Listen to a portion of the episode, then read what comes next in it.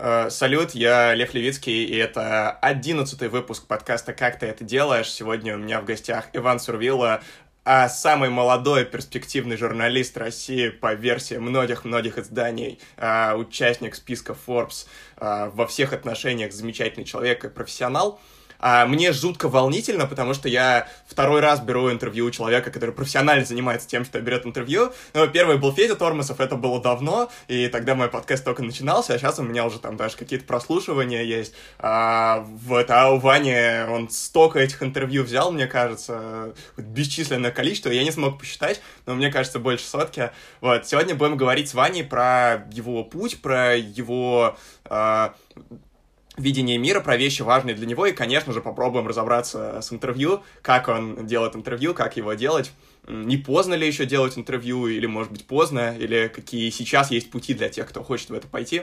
Ваня, очень рад тебя видеть. Привет, привет. Ну, мне нравится, как ты берешь интервью, поэтому я думаю, что все будет классно. Ой, господи, прекрасный комплимент, спасибо большое. Вань, ты недавно перешел на новую работу, по-моему, в начале июня. Э, теперь ты mm-hmm. работаешь в ТАСС. Э, до этого ты работал в Rush Today. Расскажи, в принципе, про вещи, которыми ты сейчас занимаешься, которые важны для тебя, которые отнимают твое внимание. Ну вот, про работу и, может быть, про что-то помимо работы, чтобы мы с тобой получше познакомились и понимали, в, какой, в каких координатах ты сейчас живешь. Я сейчас э, а, основной какой-то мой фокус направлен на, на работу на проект, э, который я делаю вместе с ТАСС. Это совместный проект э, называется «Беседы с Иваном Сурвилла», в котором я разговариваю со всякими классными, клевыми российскими предпринимателями, бизнесменами, основателями компаний, которые а, относятся к IT или к, тех, к тех-сфере, и которые сделали что-то клевое в России, которые там не уехали в Кремниевую долину, а которые остались тут. Таких на самом деле очень много, и это какой-то... Я вот вчера там... Э, у меня просто сегодня в... Мы с тобой записываем подкаст в 11, у меня сегодня в 3 будет интервью, и я вчера как-то до, догугливал э, еще что-то про героя, и там какой-то совершенно отдельный мир, а, отдельно просто вселенная, а, в которую ты погружаешься, а, связанная там с космосом.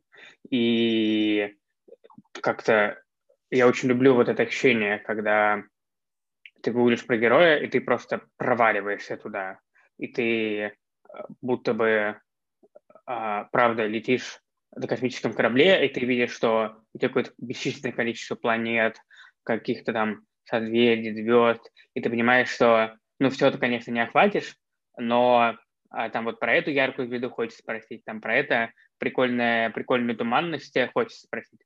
И это прям а, вот такой процесс а, поиска, когда там а, а, там скачешь там типа от по всяким там базам, а, слитым, не слитым, там собираешь информацию про героя, и это все супер клево, как там, знаю, там гуглишь, находишь его одноклассников, что-то тебе рассказывают про него. Ну, прям кайф. Я, я люблю такое. Как, как археология и э, это ремесло Шерлока Холмса вместе, вместе, вместе взятые. Угу. Слушай, классно, знаешь, у меня тоже есть эта ассоциация а, с полетом в космосе, она у меня только обычно во время э, разговора рождается, когда вот вы зацепляетесь друг за друга, и сначала вы еще вообще друг друга не знаете, вот отправляетесь в этот полет, и дальше ты классно в каком-то из подкастов э, рассказывал, что такое возникает ощущение потока, правда, что ты целиком погружаешься в героя, и там видишь, правда, эти туманности, звезды, одну, другую, хочется за все спросить, и в конце вы смотрите друг другу в глаза, и вы такие уже, так, что-то родственное чувствуете друг между другом. Это очень круто. Так что классную метафору ты привел. Э, что еще сейчас тебя ну, занимает? Конечно, да, когда вся... А, я запомнил твой вопрос, просто хочу добавить, что вся, а, в принципе, все, что мы делаем, а, когда мы берем интервью, это мы создаем такую купол доверия вокруг э, нас и героя что будто вот мы одни сидим в этом куполе, и нет там, не знаю, там, ни оператор, который нас снимает, там, ни фотографа, который щелкает фотиком, ни там, не знаю, там, сотрудник компании героя, которые там где-то там сидят, а есть только мы. И все. И вот э, мы сейчас сели поболтать. И это прям супер важно, вот создать, правда, доверительную атмосферу. И бывает такое, что герой в какой-то момент, ну, а это происходит где-то ну, через 40 обычно, а, потому что там первые а минут 40 общения, такая пристрелка идет, э, такое принюхивание друг к другу, вы так водите носом и э, как-то понимаете, как, как вам друг с другом. А потом минут, ну, через 40, через час герой забывает о том, что он дает интервью, и он mm-hmm. просто начинает тебе рассказывать, просто начинает говорить. И это прям э, супер, э, супер клевое ощущение.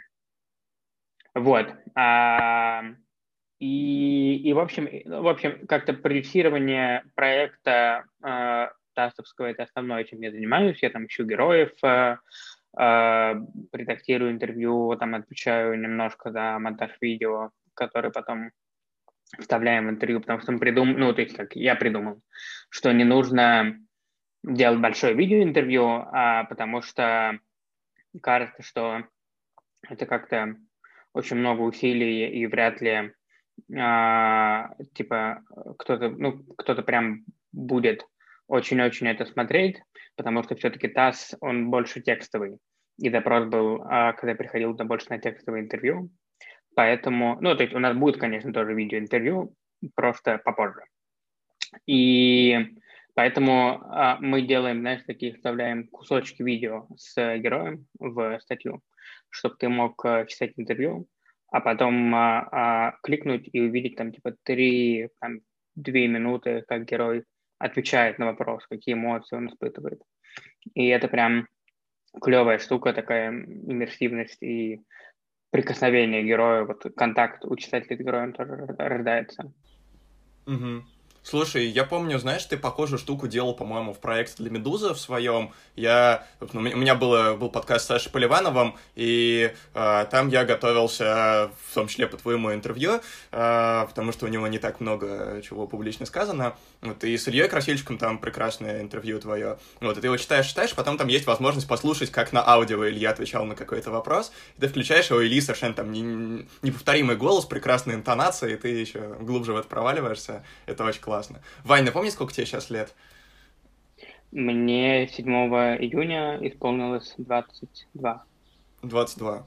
Мне 21, мне скоро исполнится 22, так что мы с тобой почти ровесники. Почти ровесники. А, Чтобы вы понимали, программа, э, проект, который Ваня делает для ТАССа, называется «Беседы с Иваном Сурвило». Он авторский, вот, там в названии проекта есть его имя и фамилия. Э, Ваня, говорю, не намного старше меня, при этом он взял интервью у огромного количества крутых, и, что мне кажется важным, очень разных людей. То есть там, с одной стороны, есть Владимир Жириновский, Геннадий Зюганов, и вот такие вот суперизвестные ребята из российской политики и общественной жизни, и с другой стороны, а, например, Вилсаком, который тоже суперизвестный, но в российском интернете, вот, и это только малая часть, там как бы очень-очень много всего, вот про проект для Медузы я говорил, про Илью Красильщика, я все ждал, когда с ним наконец-то выйдет хоть какое-нибудь классное интервью после твоего, вот, вышло на русских норм, потому что я прям очень с интересом слежу за Ильей, но долгое время Ваня на интервью было таким прям э, заглавным ну, интервью ну, с Ильей, как мне кажется. Лиза, Лиза, мне кажется, фантастическая просто э, интервьюер.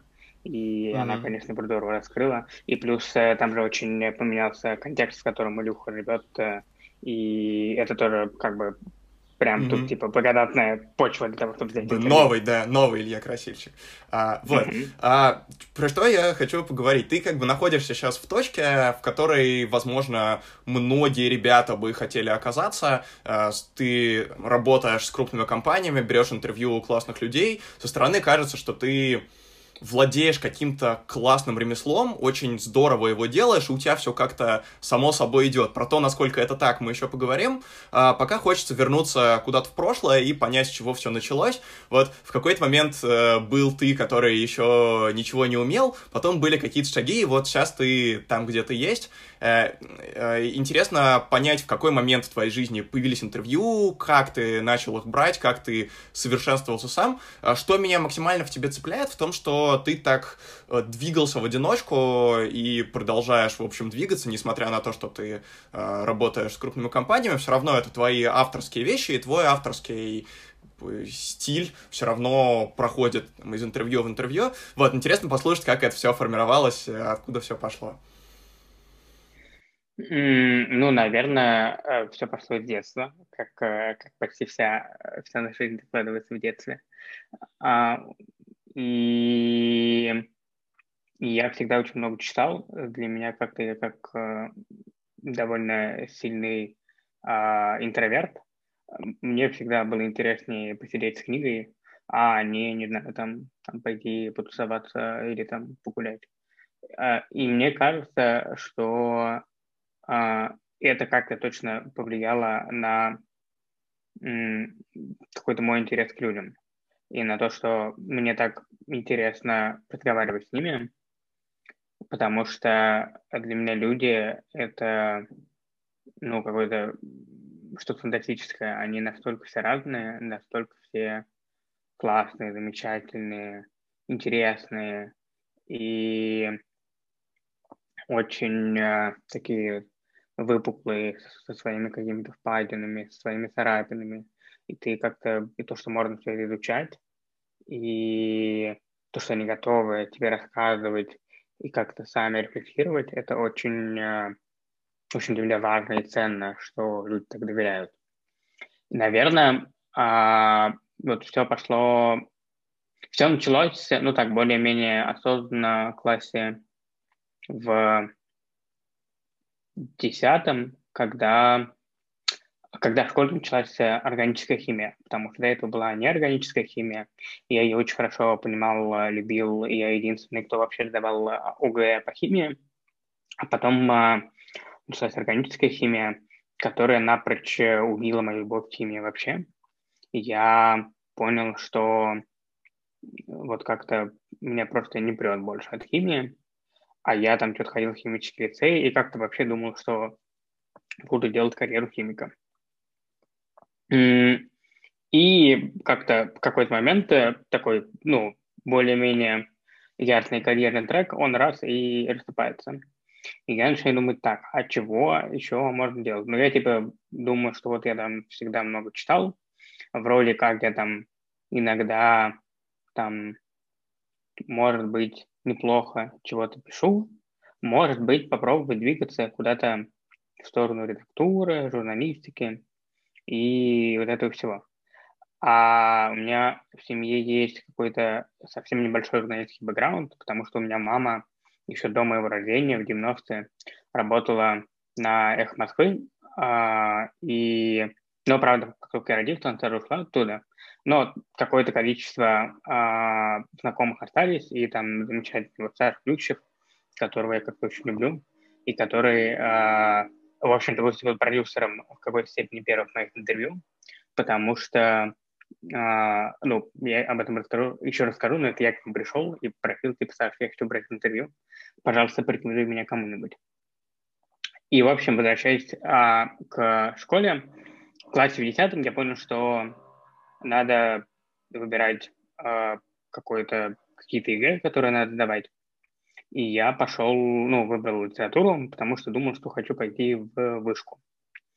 И я ходил на подготовительные курсы, и мне как-то казалось, что вот, а, сейчас я туда пойду. И я причем помню, что я не очень хотел поступать на журналистику. Я вообще-то хотел поступать на медиакоммуникации. Мне казалось, что это как-то более современно, более прикольно и больше даст э, каких-то возможностей, да, драйва. А потом, э, э, когда уже были вступительные, там был такой Александр Викторович Синько, который был моим преподавателем и на подготовительных курсах, и он же, по-моему, принимал у меня вступительные. Причем это было случайно, там там нет такого, что ты приходишь к кому-то определенному, ты просто там приходишь, и ты в порядке живой очереди двигаешься. И как так получилось, что освободился, по-моему, тот же стол, где сидел он, где сидел Кордон, который, который деканом был тогда. И, и по-моему, и, и, в общем, я к ним пришел. Просто так, типа, совпало. Вот, и он мне сказал после собеседования, что, типа, Вань, ну, давай, а может, ты попробуешь журналистику? Что-то, мне кажется, типа, это лучше я подумал и, и пошел туда. э, подал, подал документы, а, там на первом курсе у нас было задание взять интервью учебное. И я поехал а, в Питер, тогда проходил курс Галя Кимченко. Я подумал, что, ну, типа, если я доеду, можно попробовать взять у нее интервью. И это было какое-то довольно клевое решение. А, ну, я тогда, типа, меня никто особо не знал. У меня был там какой-то блог, была там какая-то рассылка, но особо какой-то известности у меня не было. И я думаю, что это сыграло свою роль, потому что я пришел к Галине Викторовне в конце первого дня и говорю, а, что так и так, это там учебное интервью будет, оно никуда не пойдет. Можно, пожалуйста, я вас его возьму, поговорю с вами. Ну, это такой, знаешь, как тебе приходит котенок после дождя и просит тебя погладить. Ну, ну как бы очень сложно отказаться. Мне кажется, что тут была какая-то такая история, что, что просто давил на жалость. И она согласилась, в общем. И я, когда готовился к интервью, вот, кажется, тогда я понял, что, ого, оказывается, можно спрашивать людей про что-то интересное, про, про них самих. И они отвечают. Я ее спросил там, что не хватает больше всего в жизни, кого ей не хватает больше всего в жизни, и, и что-то еще, там несколько было таких вопросов. Потому что мне было скучно, Паша там про медузу, это как-то она много раз уже говорила. Вот. И, и я вот, ну, как-то вот это ощущение, что, ого, оказывается, люди тебе открываются, и это прям был супер.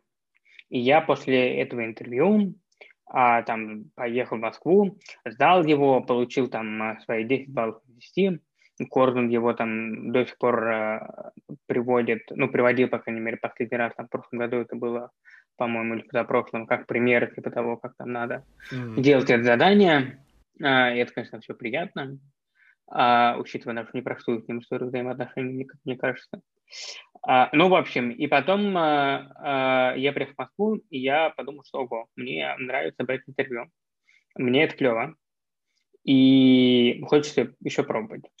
И я пошел к Саше, говорю, что Саша, так, так, я хотел взять интервью. Я понимаю, что если я там напишу, ну, скорее всего, мне никто не ответит. Можешь, пожалуйста, меня попродюсировать. И он э, просто написал, что вот там вам напишет такой-то Иван, а, типа, он хороший, дайте ему, пожалуйста, интервью. И там первые там два или три раза был с помощью Саши, а потом я уже просто писал сам и говорю, что вот там я взял интервью у того-то, у того-то, у того-то и у того-то. Uh-huh.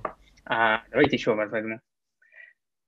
Вот. И, и дальше, и, в общем, а интервью все публиковались на э, сайте э, интервью.survil.ru. Этот проект назывался «Интервью о личном».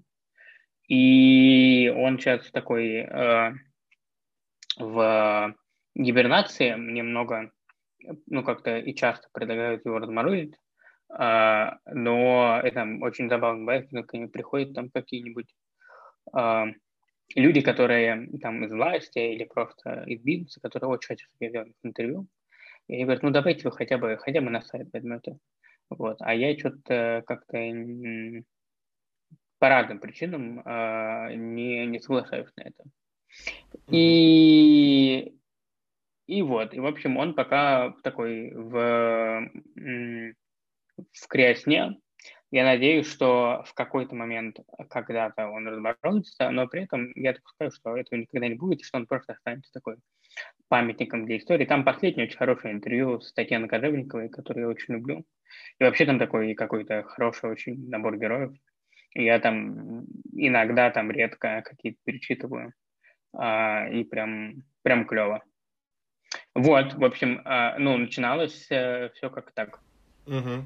Э, не могу не спросить, ты вот упомянул, что у тебя интервью публиковались на э, сайте Survivor.ru, и еще когда ты говорил, что едешь в Питер, ты сказал, что у тебя уже была к тому моменту рассылка, был блог. Вот расскажи про это, потому что кажется, что ты начал какие-то, какое-то свое такое э, построение тоже не хочется говорить личный бренд, я не люблю это словосочетание, но свое такое позиционирование как э, человека, которому интересны определенные вещи, который определенным образом видит мир, что ты его начал как-то заранее, и это тебе помогало. Вот, ты про рассылку отдельно расскажи, потому что мы с тобой Э, ты про это, скорее всего, не знаешь, а может быть, знаешь, мы с тобой почти один раз пересекались в реальной жизни на форуме «Медиасмыслы» в 2019 году. Я там читал лекцию про подкасты, вот, а ты там э, рассказывал про интервью как раз. Я помню, что в те времена очень... Вот, э, Глеб Зуев, организатор форума, мне говорил, к нам приедет сам Иван Сурвилла, у которого такая крутая рассылка. Я думаю, вау, ничего себе. И, и Глеб мне потом говорит, ты прикинь, раз... я думал, рассылки умерли, а они не умерли, вот, они живут, Иван Сурвилла делает рассылку ссылку. Так что расскажи, пожалуйста. Глеб, Глеб чудесный, да, привет, если ты это слушаешь. А, с блогом была, и с рассылкой была примерно похожая история. Я блог я вообще завел типа на ночь, ну там, типа более-менее на ночь, я там зарегистрировал домен, потом типа какое-то время прошло, и там на ночь я там забрался, как там установить хостинг, вот это все. А, блог, собственно. Я подумал, просто в какой-то момент я подумал, что кажется, мне хочется вести блог. Ну, типа, что-то писать. Вот, я там, я, я не смотрел, по-моему, тогда особо YouTube-блогеров, я больше как-то читал каких-то английских, и российских, и, и я подумал, что а почему бы мне так не попробовать? И, ну, как-то у меня вот часто какие-то решения, они, знаешь, не спланированные, а они такие спонтанные. И так же было с блогом. Я просто подумал, было бы клево, завел его и начал что-то писать, там какие-то там обзоры книг, какие-то мысли. Он какой-то совсем детский, я его э, типа, ну, официально закрыл, он не обновляется, но туда можно там провалиться и почитать какое-то количество. Там что-то 400 чем-то постов. А с рассылкой была такая же история. Я читал какую-то зарубежную рассылку, я подумал, блин, клевая форма а клевый формат. А в России кто-то такой делает? Типа, никто почти не делал. Я подумал, ох, охо, типа, значит, можно делать.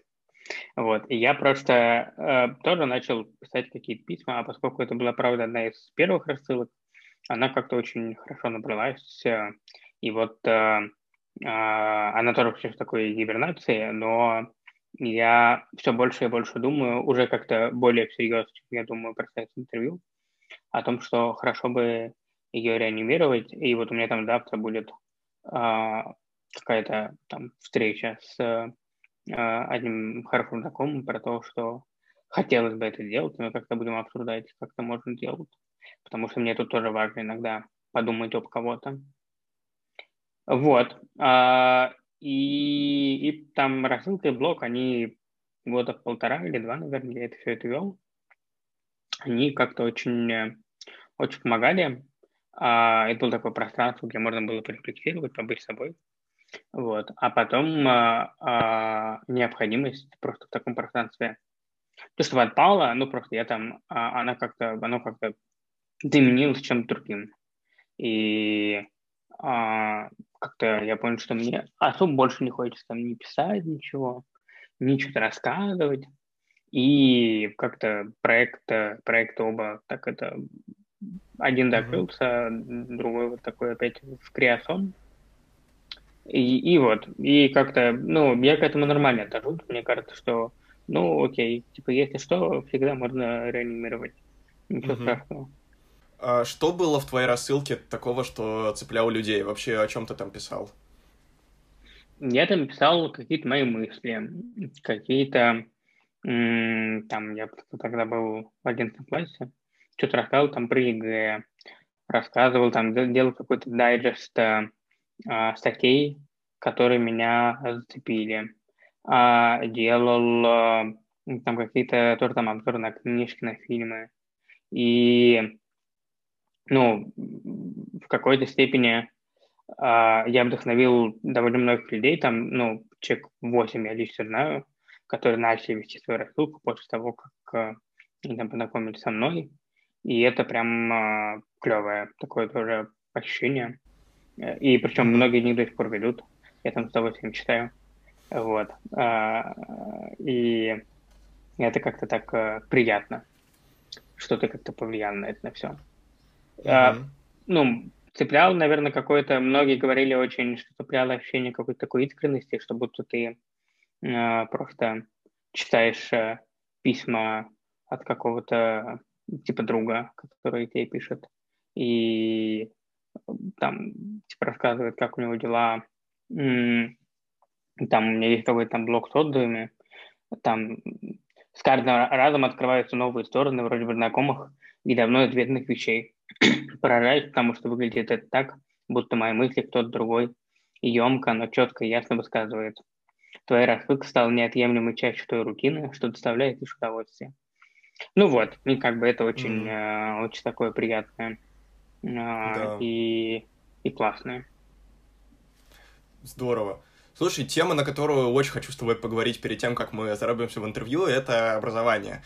Ты два раза пытался учиться в университете, в МГУ и в Вышке, оба раза отчислялся, а, три, три раза пытался учиться в университете. Вот. И интересно послушать твое мнение на тему того, насколько вообще это нужно сейчас, а, вот, насколько это нужно конкретно ребятам, которые хотят что-то делать в медиа, в журналистике, ну и в целом, потому что сейчас же очень много причем не только от людей, а даже от некоторых корпораций исходят э, таких как бы э, мнений, что образование не нужно, диплом не нужен, вот пойдите на курс, и через три месяца у вас зарплата вырастет там, в 10 раз, вы станете классным и успешным. Вот, интересно, насколько, как тебе кажется, вот, что, образо... что есть образование, насколько университетское образование в этом плане важно? Может быть, как ты учишься, у тебя есть какие-то свои методики? А как там, ну, много, много вопросов было в одном, в, одной, в одном вопросе. Я поэтому буду отвечать, а ты, если что, там, подсвети, mm-hmm. если на что-то не ответил. А, наверное, российское образование в сфере журналистики сейчас, как мне кажется, довольно странная вещь, потому что это довольно бессмысленное растягивание на 4 года, тому, что можно научиться за, ну, два года. Вот, типа, прям, что с лихвой. Вот. И, и это прям, типа, не только мои слова, я там говорил со многими преподами как из вышки, так из МГУ, и они подтверждали эту мою теорию, что, правда, 4 года – это очень много, типа, для того, чтобы именно получать журналистское образование. Другое дело, что э, есть, например, МГУ, где я учился. И там а, делают упор в основном на фундаментальное образование и на а, какую-то базовую образованность. Наверное, тогда 4 года это более-менее норм, но у меня возникает много вопросов к журналистской части. Там я об этом неоднократно говорил с деканом и с там, просто преподавателями.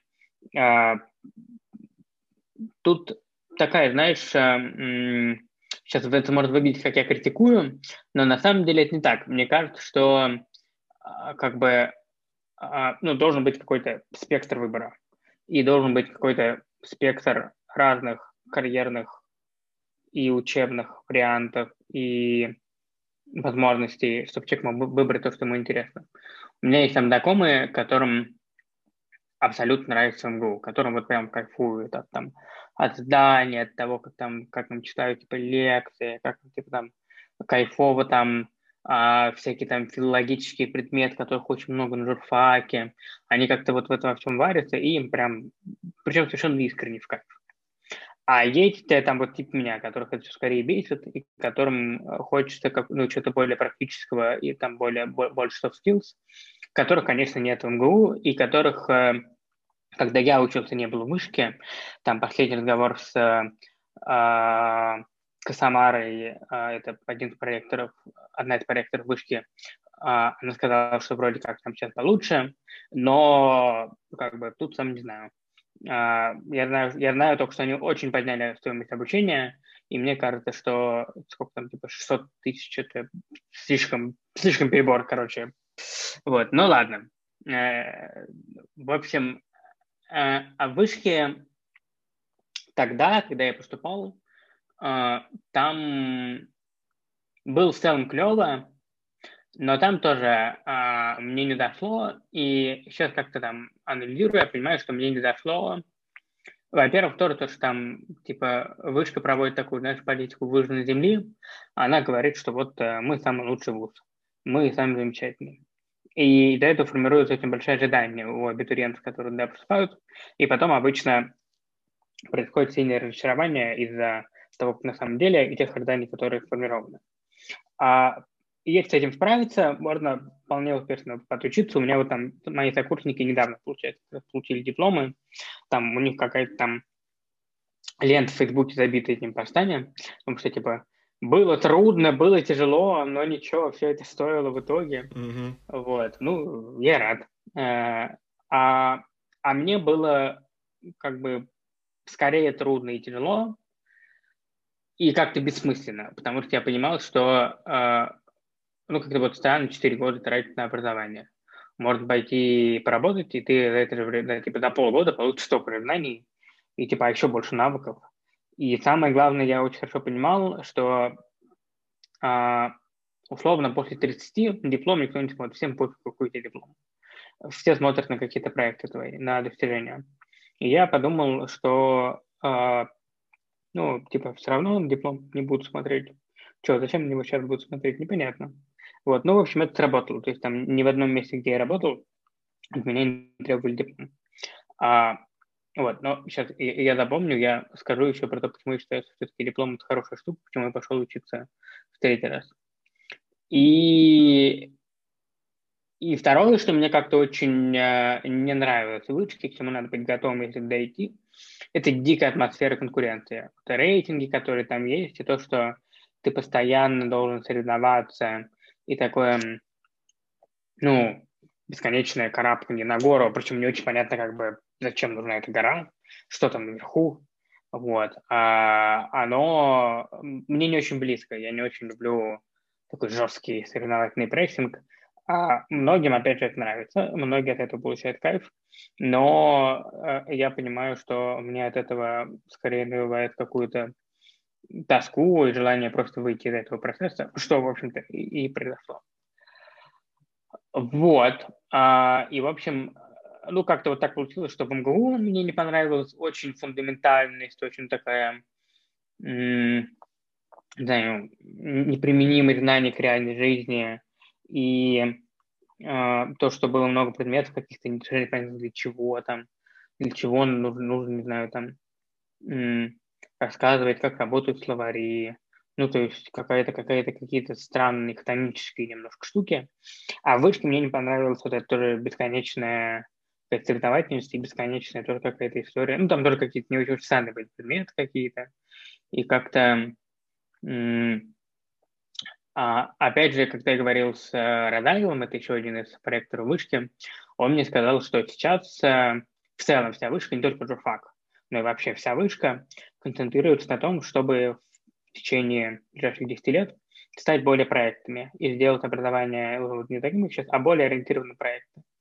Для того, чтобы студенты могли получать какую-то обратную связь mm-hmm. и делали что-то реальное. Это, мне кажется, клевым. Если так правда будет, я прям буду рад. Вот. И при этом, ну, как бы я в итоге ушел как бы из двух вузов, а в МГУ я пошел во многом из-за мамы, потому что а, ей как-то было важно, чтобы у меня был диплом. Она училась в МГУ, и она такая, ну, типа, давай да подашь.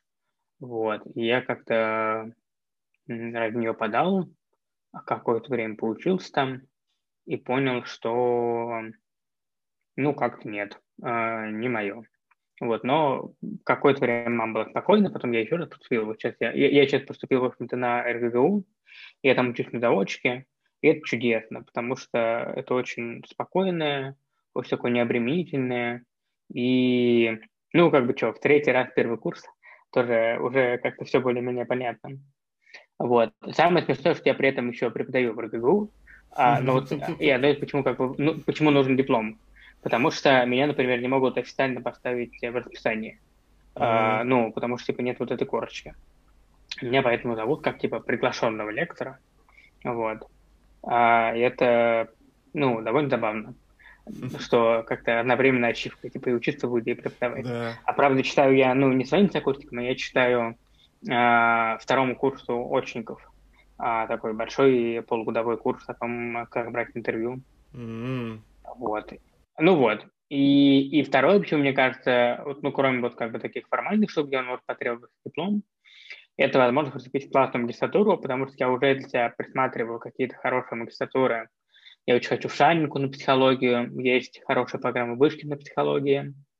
Может быть, может быть под таким большим вопросом, что я поеду куда-то за границу. Сейчас я не ощущаю, потому что это надо упадать на год или на два из э, журналистской деятельности. Я не хочу это делать. Но может быть там через 4 года, когда я получу диплом, может быть у меня поменяется как-то приоритет, и я поеду. Вот, ну, такая возможность какая-то она остается. Но сейчас я этого не ощущаю, что я прям так хочу. Но может, ну, в общем.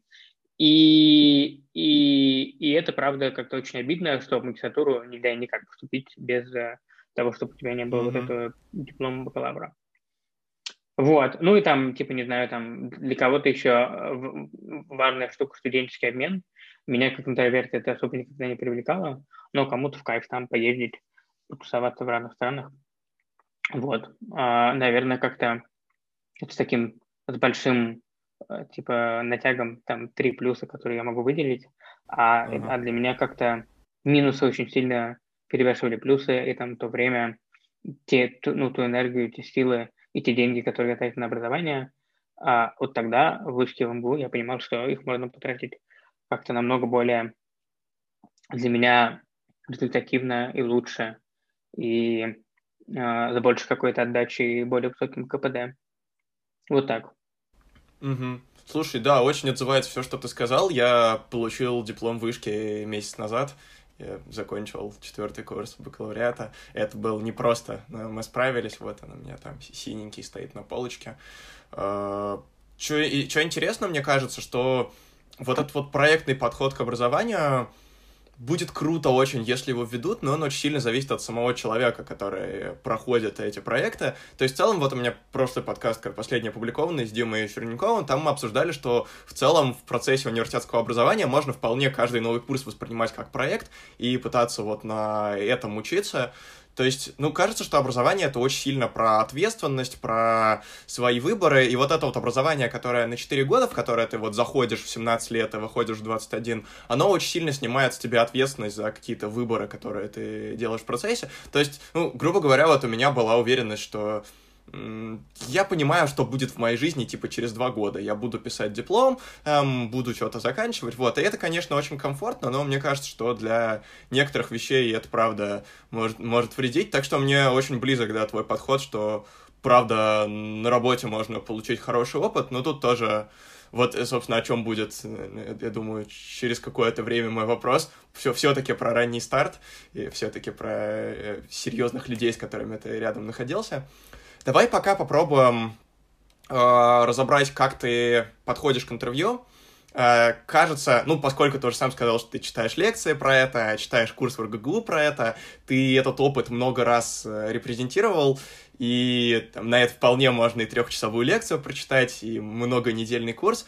Давай попробуем сейчас сделать из этого э, такую выжимку, какие есть этапы, как ты к ним подходишь, и было бы круто, если бы ты еще примерчики приводил из своих там, успешных или неуспешных случаев, про то, что и как у тебя получалось. Вот, э, допустим, нас будет слушать э, ребята, которым 15, 16, 17 лет, которые смотрят на тебя и думают, я тоже буду брать интервью. Вот что им нужно знать?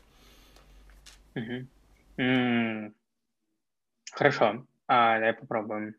Наверное, ну, как-то первый этап — это вообще понять, зачем ты хочешь брать интервью. А, почему это важно ты это хочешь делать как бы чтобы что.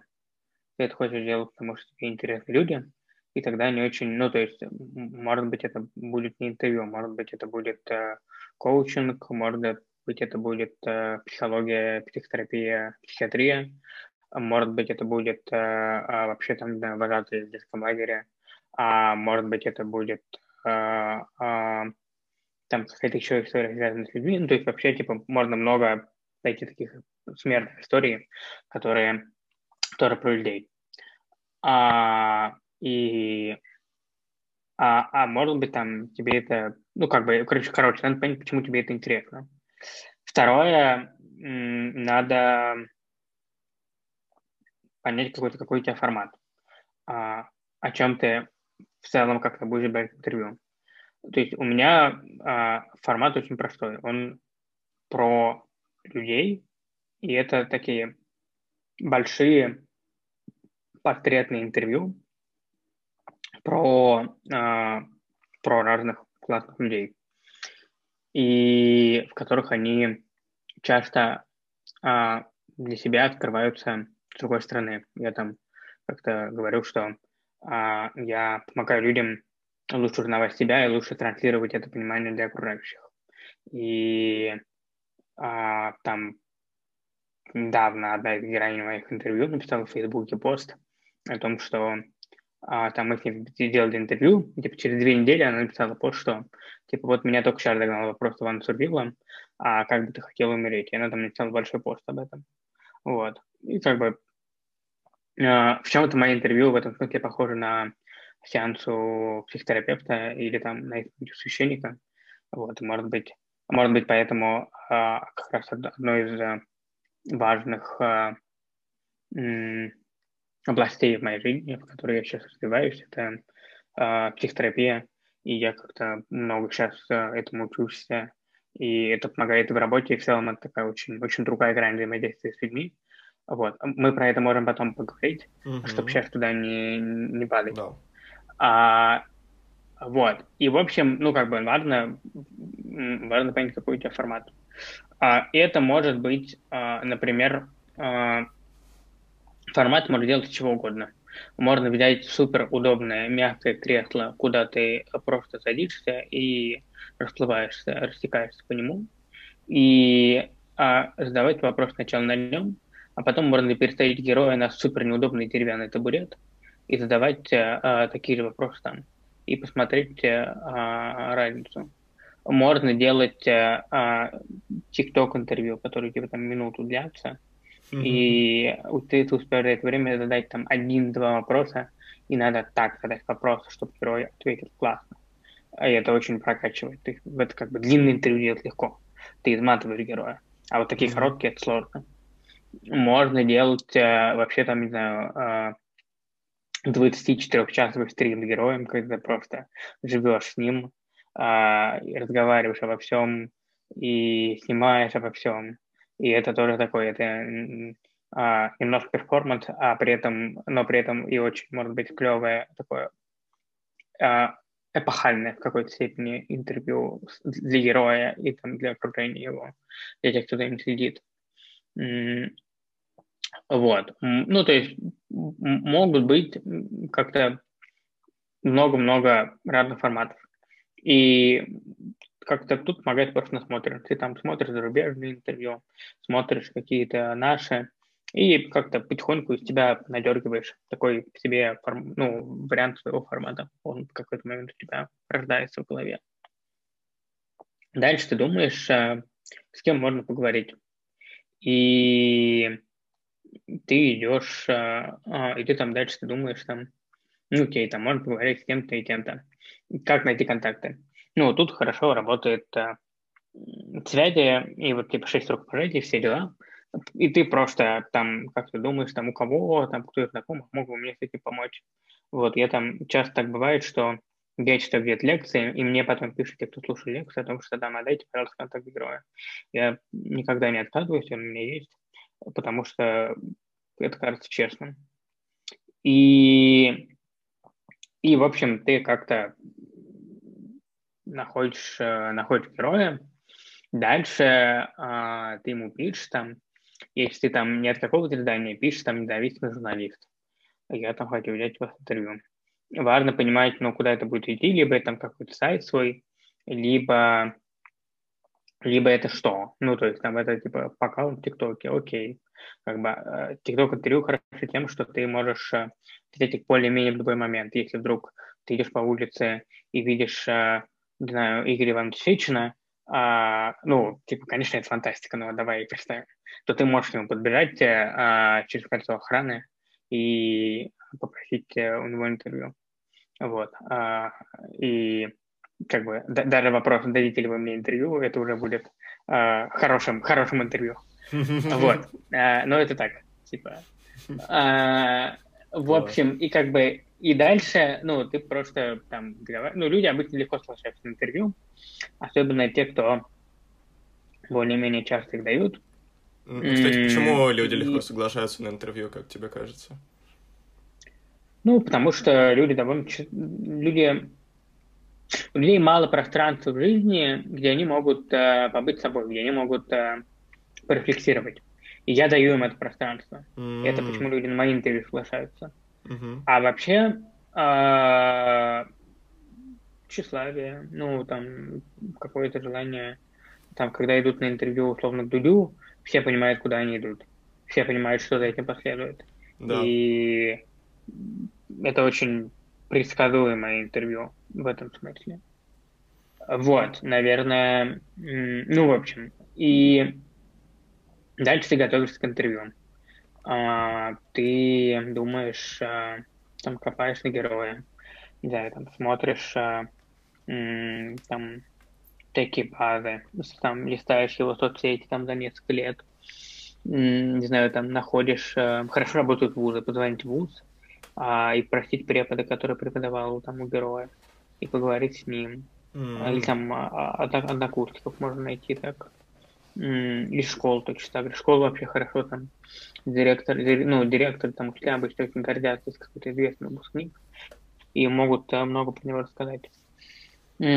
Ну и, короче, ты как такой, как спрут, типа такой, ну, спрут это что-то плохое, но ты такой, типа, распускаешь свои щупальца повсюду, и формируешь а, для себя какой-то образ героя, отмечая, при этом очень важно, отмечая там в Google Doc или где-то еще какие-то точки, а, резкие, резких перемен, когда герой, например, там, пошел в институт, женился, э, там какой-то резкие жизненные изгибы, потому что, э, наверное, потому что резкие жизненные изгибы, ну, как бы с нифига не происходят что-то было в этот момент. Что-то там на курсе по психиатрии, который я проходил недавно, нам вообще сказали, что типа если что-то такое происходит, ну типа чем ты герой типа болел в этот момент. Вот, это мне кажется слишком радикально, но типа правда что-то было. Тут можно прям поговорить про это. А во-вторых, потому что ты можешь построить драматургию интервью. И как бы там вот эту амплитуду от несчастья к счастью а, простроить таким образом. При этом надо понимать, что ты там себе можешь построить какой-то план интервью, но, конечно, когда ты придешь, э, все может быть абсолютно по-другому. Это как у меня с Жириновским было, когда я к нему пришел, и я к нему пришел с таким более-менее типичным, э, нормотипичным даже представлением о том, что такое Жириновский, там какой-то, ну, такой, который там плескает водой Собчак, что-то там громко кричит. Вот. А в итоге для меня открылся какой-то совершенно другой э, очень тонкий, очень, э, очень одинокий и очень э, такой меланхоличный, печальный человек, который, э, ну, там, абсолютно как там, хочет уйти из политики, но не может, хочет а, там хочется как-то очень много тепла, любви, а при этом у него как в жизни этого мало. Там, он там что там, что нет у него там друзей, потому что там всем этим этим только деньги нужны или связи.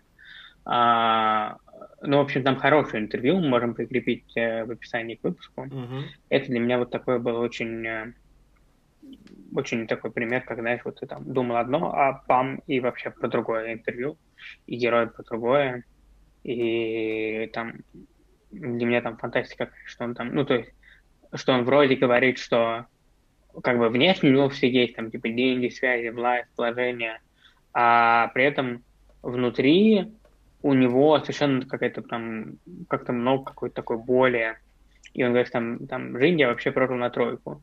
И то, что он говорит об этом открыто, то, что он может об этом рефлексировать публично, это, конечно, какое-то у меня вызывает безграничное уважение и безграничную смелость какую-то. Это клево. Вот, и что интересно, сам, сам Жириновский э, отмечал, у Вани на сайте есть классный очень ноу-хау, на мой взгляд, блог с отзывами на интервью, и что, что его герои говорят про то, как э, прошло интервью. И там сам Жириновский говорит, что это мое лучшее интервью за 30 лет, Иван хороший интервьюер, такие интервьюеры нам нужны. То есть это не только да, Ванина да. ощущение, это и самого Владимира Вольфовича тоже ощущение от интервью, что было классно. Я а, начал собирать эти отзывы в какой-то момент, потому что я понял, что, во-первых, они мне просто мне помогают, а, когда меня там накрывает какая-то м- такое апатическое состояние, а, что я там типа ничего не добился, я там вообще какой-то фигней занимаюсь, они помогают мне как-то, м- ну, немножко а, выйти из этого состояния. А, такие внешние, м- м- внешние штуки, которые я так там по кирпичку себе а, собираю и лестницу и поднимаюсь по ней в обратное, в нормальное состояние. Вот. А, а во-вторых, ну, это просто как-то, это для меня приятно, это такой показатель, э, что интервью было не только мне хорошо, но и герою. И я поэтому прям э, как-то еще раз дополнительно кайфую, когда я читаю там хороший отзыв, э, или когда герой сам его пишет, это всегда как-то очень, очень приятно. Ну и плюс там это можно скинуть героям, у которых ты будешь брать интервью, они там это читают, а, а там уже там много уже людей, а, и, а там и где-то есть, там мне нравится, там есть не текстовое, ты можешь прям нажать и послушать, как герой это говорит, как я там это записал, а, и это прям тоже клевая такое, а, клевая история. Вот. А, ну вот, и в общем, и ты, а дальше как бы идет интервью. И в интервью самое главное – это молчать. Я там часто говорю, что я на самом деле, э, там, типа, в чем я эксперт? Я эксперт молчания. Потому что самое важное – это просто сидеть и слушать. Как бы люди рассказывают, люди как бы, ну, сами тебе все расскажут. Ты, главное, сиди и, типа, и молчи. Они к тебе как бы пришли поговорить, вот пускай они и поговорят. И, и поэтому там я как-то задаю там какие-то короткие вопросы, и дальше а, просто сижу и слушаю собеседника. Он там закончил говорить, а ты продолжаешь сидеть, смотреть на него. Ну, там, а, поскольку я понимаю, что кто это говорит закончил, но у него в голове до сих пор что-то происходит. Может быть, он тебе что-то еще выдаст. Вот, если не выдаст, я уже там, за то время, что он говорил, я зацепился за какую-то фразу или за какое-то ощущение и знаю, что его дальше спросить. Вот. Ну, то есть, а, а бывает там, что не знаю, я честно, слушайте, я сейчас так как-то погрузился во все это с вами, э, что вообще не, не забыл какой-то был следующий вопрос. Вот мы с героем оба смеемся, и там, если был какой-то тяжелый ответ там про а, там про смерть. Ну, я еще говорю, там что-то там как-то очень, очень сочувствую. Вот. И это как-то разряжает немножко обстановку. И вот, вот это вот, ну, там, ж, снимает напряжение, вот это как бы жали-разжали. Это хорошая штука для драматургии тоже. Ну вот, и ты как бы просто, просто молчишь. И, и все. Ну, тут надо понимать, что я говорю про интервью, которые я беру, потому что есть там а, интервью другого формата, когда ты не молчишь, а наоборот там споришь с героем, там прибиваешь его гвоздями к стене и смотришь, как он там э, типа истекает кровью и сам там ковыряешь экраны.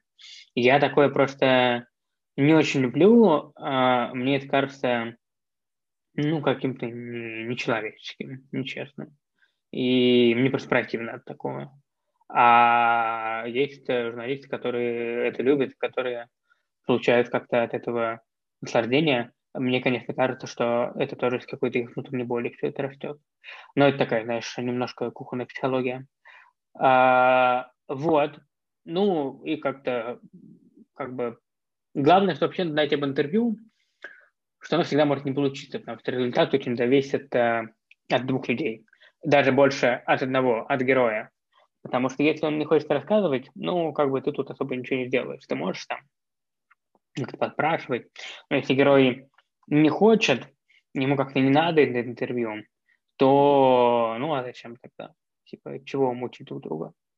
А, поэтому, ну, как-то это важно просто понимать, что типа, если там интервью не получилось, это там не только твоя ответственность, а, но в большей степени это ответственность героя.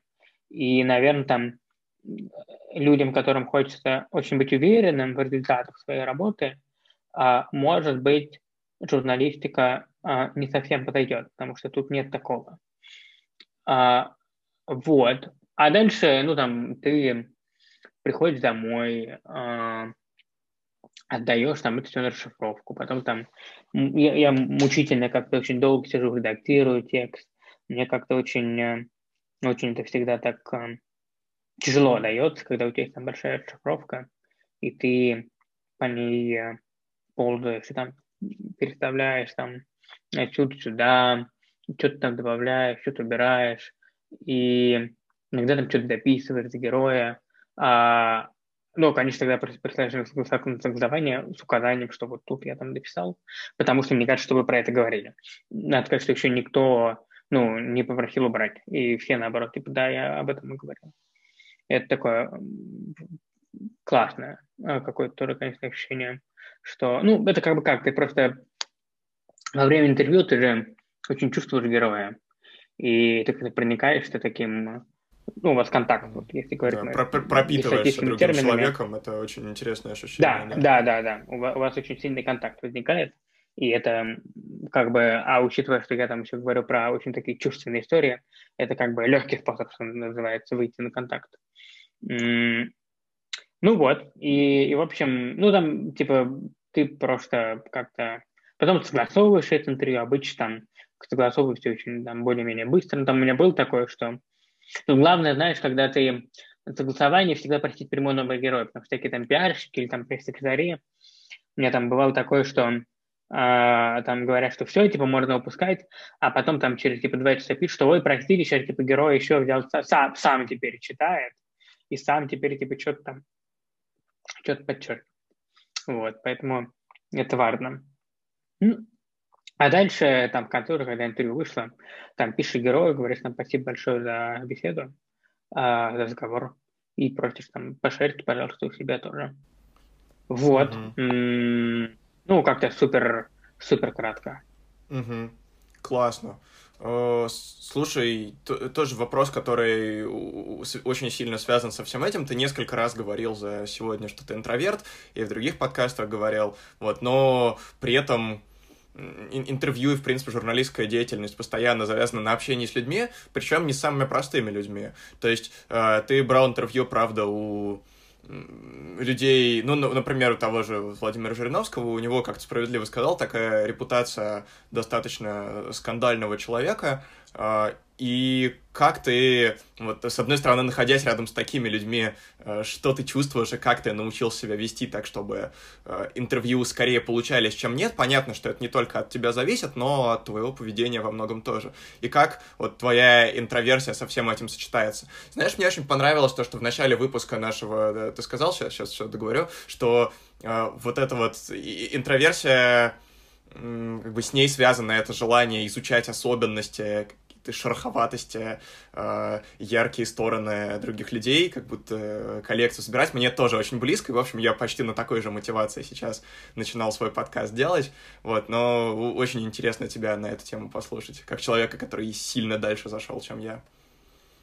Здорово, что мотивации совпадают. Наверное, сначала про то, вот как, как бы, как вести себя с такими людьми, вот, ну, как-то интересоваться им искренне. Ты приходишь, то есть я, я всегда прихожу не к функции, я прихожу не к политику, не к бизнесмену, не к актеру, не к главе крупной компании, а я прихожу к человеку. И мне интересен он как человек, без какой-то внешней мишуры, без какого-то внешнего панциря, а, в который там, мы все привыкли прятаться. А, а у меня там есть э, очень смешное видео в Инстаграме, где я говорю, что ну, люди это как капуста. Ты отгибаешь один листочек, а там еще один. Ты отгибаешь еще один, а там еще листочек. И так слой за слоем отгибаешь, и внутри может быть ядрышко. Э, такое цельное, классное. А может быть пустота. А может оно быть э, прогнившим. И вот когда ты такие ну вот касание ядрышка – это самое клевое, а, что бывает вообще в процессе интервью. Когда ты какого-то настоящего человека видишь. И, и вот, ну, поскольку я прихожу с тем, что мне интересен именно человек, и я прихожу еще таким, знаешь, настроем, что вот, ну вот есть бабочка, да, и у бабочки есть много стадий развития. Яйцо, личинка, гусеница, куколка и, собственно, бабочка. И у людей похоже. И мне, ну, как-то мне очень важно, что если я прихожу к людям, то я м- прихожу к ним как бы с интересом, то как бы расскажите мне про, ну, там, про ваши стадии. То есть мне, я не прихожу к ним там, ах, вы, не знаю, там, в 90-е были таким гадом, как вообще этим носит.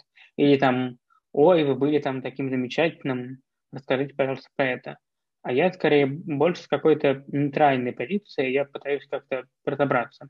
Вот недавно там, у меня был такой, я там обнаружил, что э, мой собеседник, э, это интервью, которое было корпоративное, то есть оно не вышло публично, но э, там мой собеседник украл в 90-е э, какую-то там типа 30 миллионов евро, что-то такое прокуратура российского просто, типа, так, знаешь, по головке погладил, сказала, а та-та, не делай так больше. И все, ну, типа, деньги возвращать не надо было, ничего. Вот. И мне прям интересно было про это поговорить. Как-то вот, а как вы к этому относитесь? И он там, он потом как бы это подрезал, но он сказал во время интервью, что да, ну, типа, правда, э, украл, но э, у меня умирала дочь от рака. И я деньги э, частично пустил на лечение, а частично вот э, вложил в бизнес. И сделал бы я так еще раз, да, сделал бы. Вот. И ты как-то, когда ты понимаешь мотивацию таких людей, а, ну, как-то не то чтобы, то есть не то чтобы проще, потому что у меня вот не было как бы проще, сложнее, а, но как бы но, наверное, там общество как-то может проще понимать, почему они это делают. Мне это как бы... Я понимаю, что люди всегда что-то делают какой-то... То есть люди всегда делают что-то, исходя из того, что они хорошие.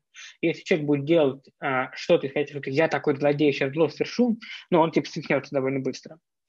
Вот. А, и, и это как бы там совсем отдельные там разговоры интервью с маньяками. Но и то, и там тоже как бы люди, в общем-то, а, там такое тонкая, тонкая, в общем, история. И, и это вот важно понимать, что люди, то есть я правда так считаю, что люди по умолчанию хорошие, и важно давать им возможность рассказывать свою историю собственными словами.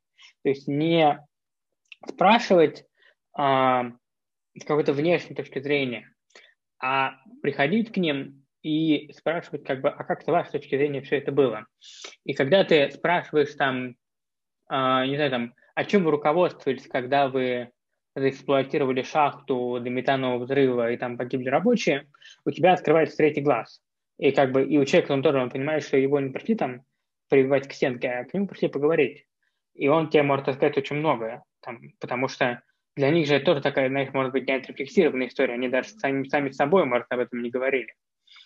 А, и если ты как-то там создал атмосферу правильную, то это может быть прям очень, э, очень хороший получится диалог, который, конечно, может потом не войти в интервью, но который важен все равно в моменте и который э, много даст и тебе, и тому человеку. Вот. А, и, наверное, вот это как-то, в общем, основное. Я просто прихожу к ним как к обычным людям. И это прям супер важно. А а про а теперь про интроверта моего внутреннего. Ну, слушай, тут как раз все просто. Я же беру интервью у, ну, у человека. То есть мы сидим с ним вдвоем. Это для меня супер комфортная обстановка. Вот когда там, знаешь, там трое и больше, ну там типа больше, ну, трое и больше, мне уже некомфортно. А когда вы просто вдвоем, там что-то где-то на фоне оператор, но ты его вообще не, не считываешь.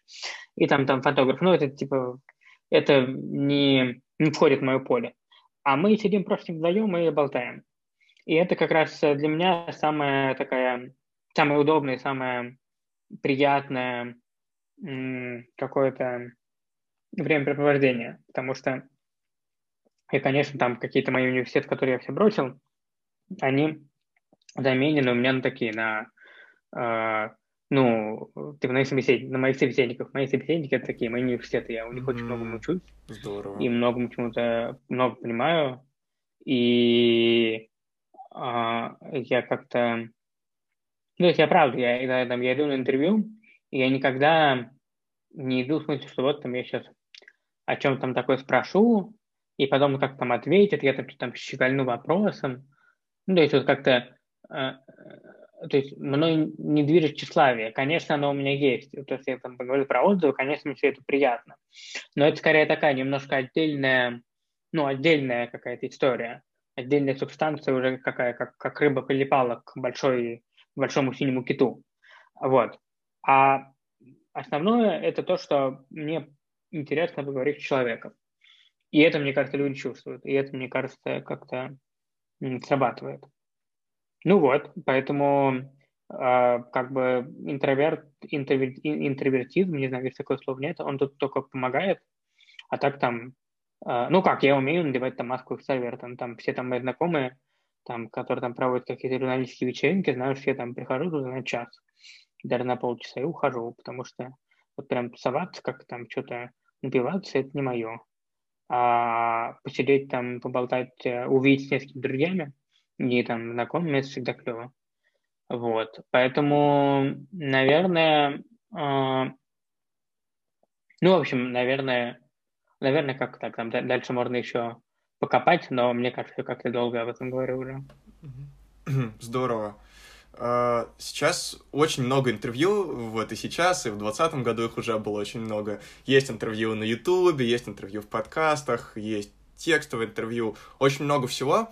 А, есть какое-то ощущение, что сейчас как, как будто даже стало слишком много. То есть, в принципе, как, бы, как мне кажется, делать интервью относительно просто, и интервью это довольно такой простой способ, если ты хочешь что-то такое около медийное делать, поэтому, может быть, в это люди идут. Но интересно послушать твое мнение о том, почему формат интервью стал таким популярным в последние годы, потому что ты-то начинал, когда он еще все-таки не был таким популярным. И, наверное, что делать вот людям, которые сейчас тоже хотят брать интервью, э, не слишком ли их много, не слишком ли перенасыщен рынок. Еще вещь, про которую мне интересно тебя послушать, насколько ты это считаешь журналистикой, э, вот, или это все-таки уже не, журналистика, а что-то другое, вот эти вот интервью, которые на Ютубе и в подкастах, э, что это за сущность, что это такое?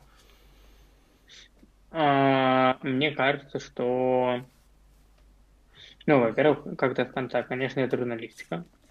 А, просто, ну, то есть, как бы, это, это журналистика в том смысле, что это тоже интервью, просто там немножко, может быть, там другие, но как бы нет же, нет на самом деле, там для меня какой-то был а, большой инсайт недавно на терапии, а, что норма — это спектр. Ну, то есть нет единого понятия нормы. Mm. То есть я как-то это раньше Класс. понимал, мне просто формулировка очень нравится что вот норма – это спектр. И это правда так. Интервью – это тоже спектр.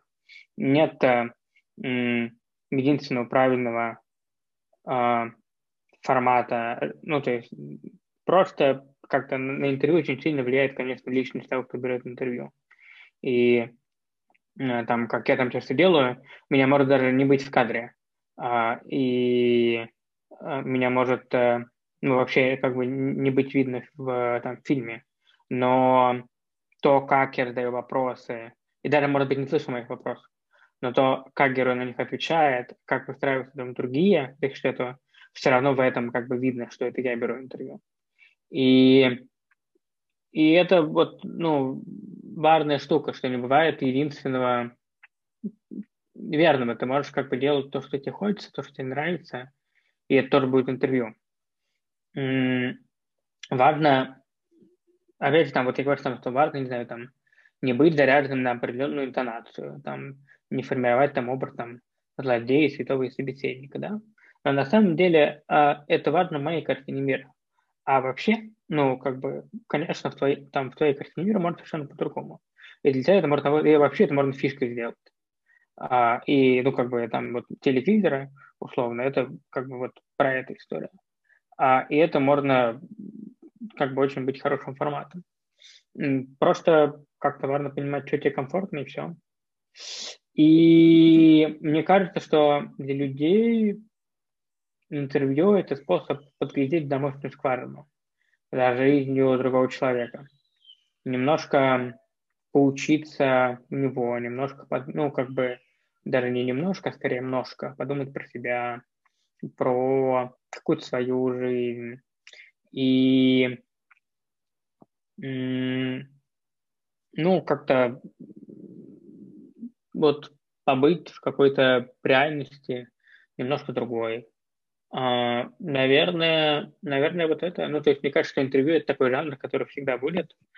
А, и, и мне кажется, что, например, роботы брать интервью не смогут, потому что очень важна эмпатия и очень э, важна невербалика.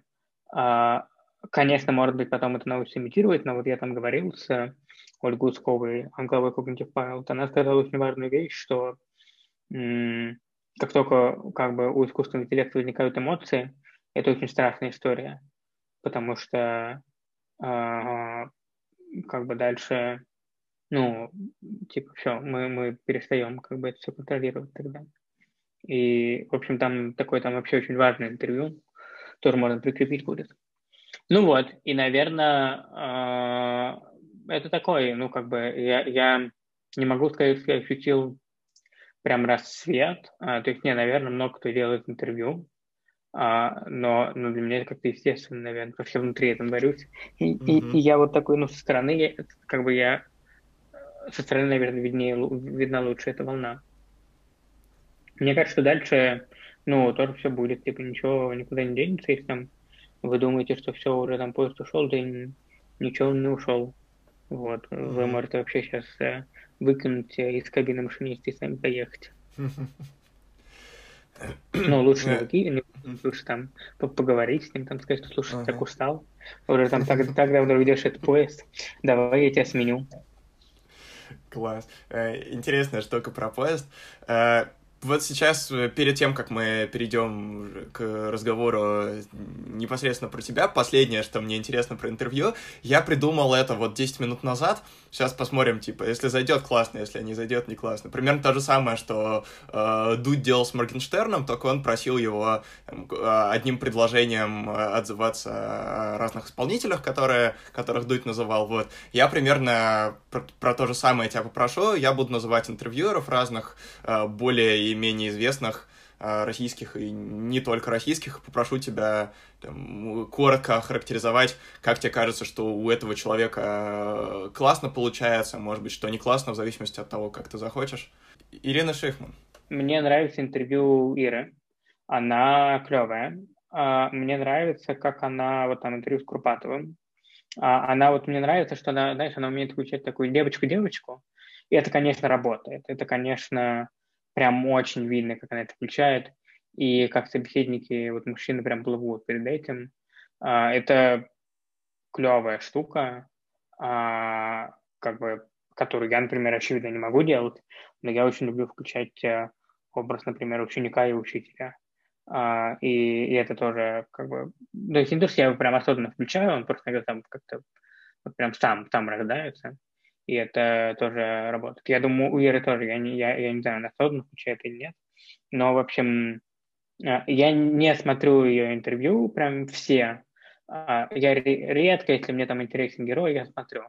А, мне, ну вот, потому что у меня, у меня там есть какие-то вопросы, потому как она ведет интервью, я, может, как-то по-другому сделаю, в общем. Но, но как-то она клевая. Хорошо. Э, Владимир Познер. Ну, тяжело говорить что-то про богоподобного Владимира Владимировича. Это, конечно, такой довольно, как бы, правда, э, богоподобный образ, такой э, вне, знаешь, вне времени, вне пространства. И он, конечно, на этом, ну, как бы он это прекрасно понимает. Наверное, Познер будет единственный человек, который я покритикую, потому что мне не нравится, что он а, последние несколько лет ему интереснее он сам в контексте интервью, чем собеседники. вот, не знаю, мне это прям видно, что он э, любуется больше собой, и ему интересен больше там, как вот будто бы больше интересен он сам, чем интересно поговорить с собеседником. Я не знаю, как бы, как, как он эту историю, а, но мне со стороны кажется это вот так вот. А, а так при этом, ну, конечно, мне безумно нравится а, его интервью. У него есть а, как-то очень хорошие, а, а есть там очень правильные интервью. Ну, в общем, как типа, более-менее как у всех. Но в целом, в целом у меня к нему а, такое, знаешь, а, больше, ну, как и Шихман, больше нейтральное отношение.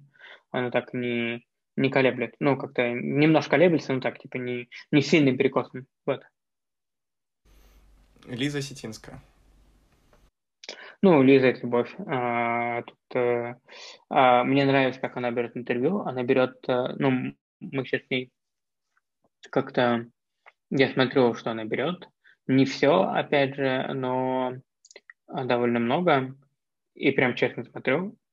А, мне очень импонирует то, как она как-то, как она себя встает в интервью и как она задает вопросы.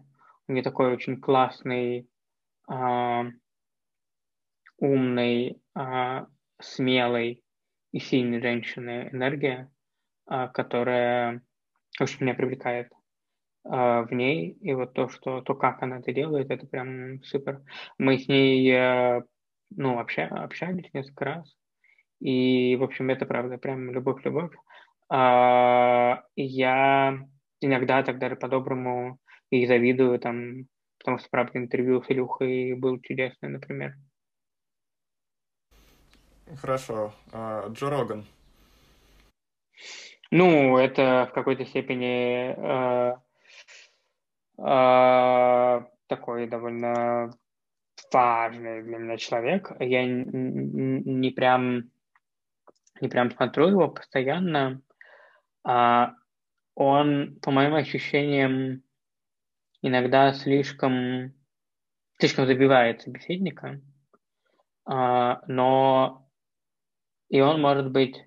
У меня, в общем, есть вопросы к тому, как он берет интервью с точки зрения именно журналиста. Но то, как бы, как он, как он делает, ну, марк, маркетинг этому всему, и то, какой он э, в этом смысле как бы раскручивает, это очень клево. Дмитрий Гордон. А, вот почти его не смотрю, а, очень редко с какими-то там классными героями. Я помню, как он брал интервью Поклонской, и все интервью, ну там не все, но процентов 60, по-моему, было построено на моем интервью, которое я брал у Натальи. Mm. И он ни разу не упомянул о том, что... То есть мы что просто в интервью вы сказали, потом в интервью вы сказали. Он ни разу не сказал, что это как было мое интервью. А, и мне кажется, ну, меня это немножко проскользнул, потому что я обычно, если я как-то пользуюсь информацией с других я всегда стараюсь говорить, потому что мне кажется, это честно перед коллегами, и это какая-то такая, ну, мы же все одно дело, по сути, делаем. Вот. А, но я с ним не, ну, лично не встречался. Мне было бы очень, э, очень интересно. А, наверное, вот так как, как журналистам поболтать. Угу. Вот. Ксения Собчак. У меня есть какая-то, конечно, немножко да. к нему такая а, вот такая, ну, не очень объективная история, но, но он, правда, ну, он клевый. Угу. Ксения Анатольевна а, сложно. А, сложно даже, ну, потому что мне очень нравится, как она берет интервью, но я понимаю, что это абсолютно не мой стиль.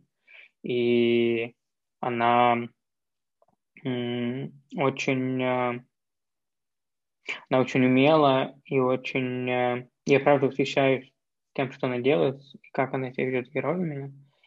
И я, может быть, я понимаю, что было бы клево, если бы у меня было такое мнение тоже, но я понимаю, что это мне не, ну, как бы, не свойственно, не знаю, это не, как бы не мое. И и просто я, знаешь, так наблюдаю за этим и восхищаюсь. Хорошо. И последнее, Иван Сурвило. Ну, мне кажется, иногда надо как-то побольше готовиться ему к интервью, знаешь, э, а, как-то этого может не хватать. И надо как-то, знаешь, э, вот э, у него есть такое, что он берет интервью, и в тексте я потом вижу какие-то противоречия. А, то есть, а, в, смысле, в речи героя, там герой сначала говорит одно, потом через какое-то время говорит другое, и он это ну, не ловит в моменте интервью. А, а это прикольно было бы ловить и спрашивать об этом героя. Они такие, знаешь, очень мелкие противоречия, но, но интересные при этом. Вот. Да, Хорошо. я почему-то думал, что ты спросишь э, про Катю Гордееву. Вот. Я а, думал про нее спросить. Да. Э, если хочешь, можешь сказать. Не, Катю я просто очень люблю. Это тоже такая очень, э, очень сильная любовь. И мне нравится, что она берет героев, э, ну, таких, знаешь, не, ну, вне рамок, нестандартных. Uh, у нее очень классное интервью. И мне очень нравится ее фишка с цветом, конечно, это классно. И мы с ней тоже недавно прям лично общались, и как-то так э, повосхищались друг другом. А, а она тоже сказала, что типа вы мой кумир. Это, конечно, очень... Э, там я ваш, я ваш поклонница. Это, конечно, очень такое, очень... Mm-hmm. Для меня было неожиданно, потому что... М- знаешь, это есть такая история футболистов, что они становятся быстро очень суперизвестными, зарабатывают много денег, и потом э, м- теряют голову от этого. Я вот никогда всегда боялся этого, я стараюсь как не... Даже, может, слишком иногда стараюсь ну, как-то раньше я там прям вообще не присваивал все свои достижения, сейчас я это делаю, но все равно с какой-то такой осторожностью. Поэтому для меня это было прям Катин слова очень, очень важные. Вот. Слушай, раз мы перешли к этой теме, правда, очень интересно послушать, как ты э, живешь с этим ранним успехом, э, потому что, правда, ну, я вполне могу сказать, что ты звезда, а, о, тебе много говорят, у тебя много успешных интервью. Вот Дмитрий Гордон, возможно, на твое интервью не ссылался, но вот Юрий Дудь точно ссылался, я очень хорошо это помню. Не помню, в каком выпуске было, к сожалению, сейчас вылетело из головы. Про Андрея Колесникова, да. А, вот, да, точно ссылался, и это, на мой взгляд, хороший очень показатель, если э, люди такого уровня на тебя ссылаются. А, что ты делаешь, чтобы справляться с этим ощущением популярности, э, как тебе с ним живется, насколько комфортно, как ты выстраиваешь с этим границы, позволяешь ли ты себе сейчас уже получать удовольствие от того, что все, кажется, идет само собой, а вот еще раз говорю, как мне кажется, стороны, что у тебя все с какого-то момента, опять же, интересно, с какого пошло само собой, когда тебя уже начали приглашать, э, когда к тебе начали говорить, что можно я к тебе приду на интервью, э, когда это стало как-то монетизироваться еще и создавать дополнительную финансовую основу, потому что понятно, что, наверное, это не главное, но это важно для чувства безопасности, безопасности, для чувства комфорта. Вот как тебе сейчас со всем этим, может быть, как оно складывалось? Понимаю, что такой общий вопрос, но думаю, тебе есть что на него ответить.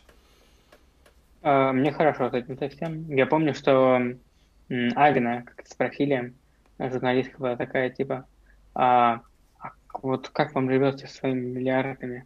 Это, наверное, очень тяжело.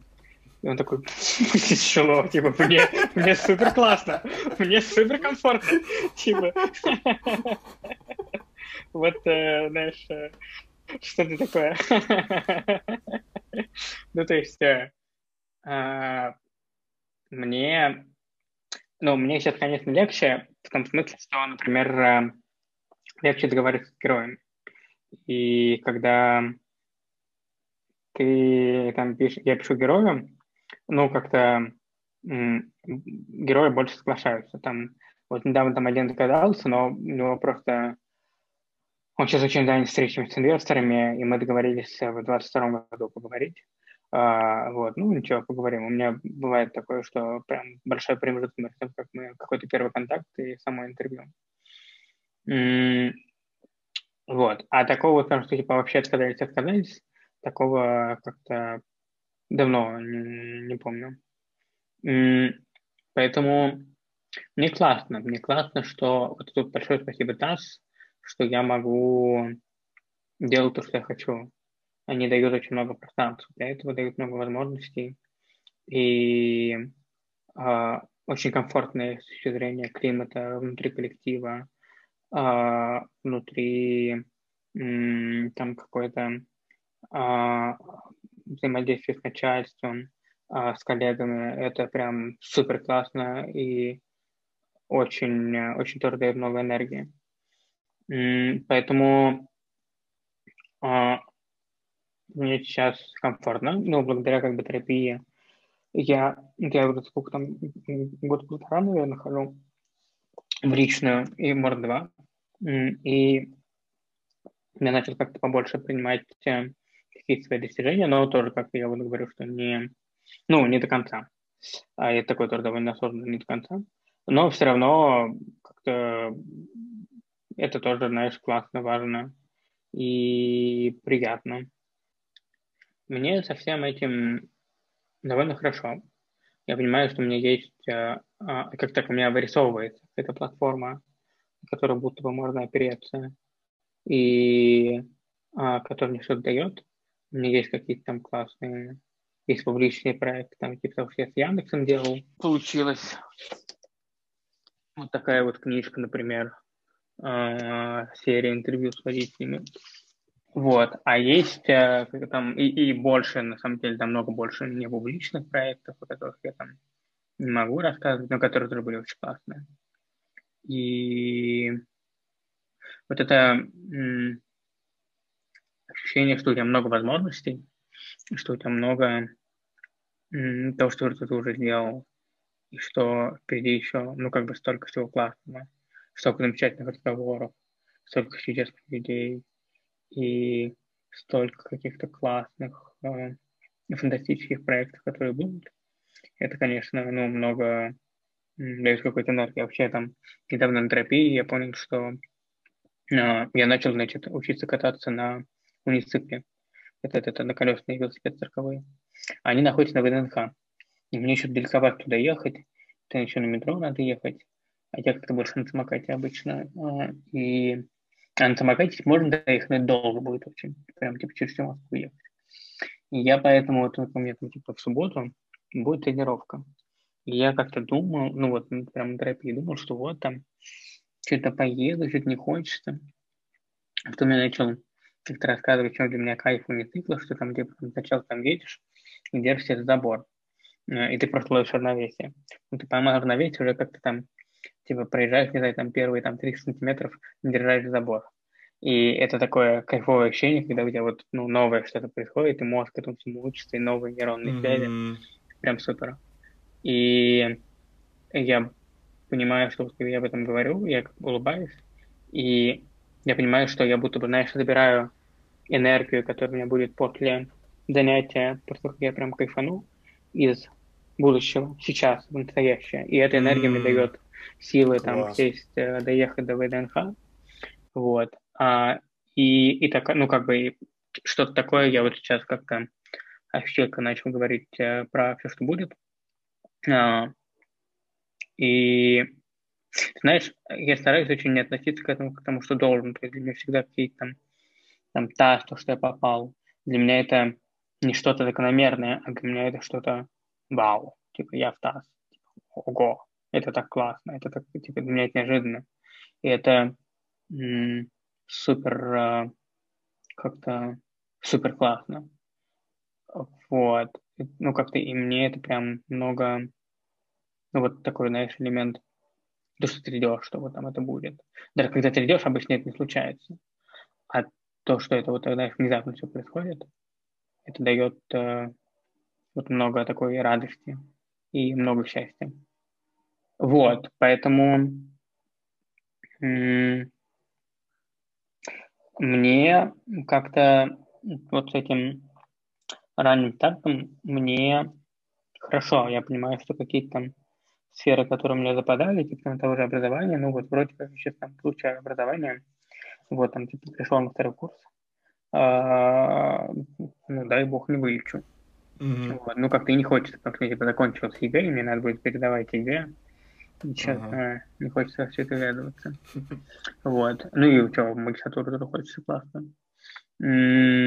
Поэтому мне сейчас кайфово, я стараюсь, знаешь, как-то очень э, стараться жить, чтобы было вот хорошо э, мне. И как-то не... У меня раньше был период, когда я прям упарывался в работу. А сейчас я стараюсь как-то... Не то, что я меньше работаю, я работаю, может, примерно столько же, но я не ощущаю это как дикую такую гонку, а я понимаю, что я делаю то, что мне в кайф.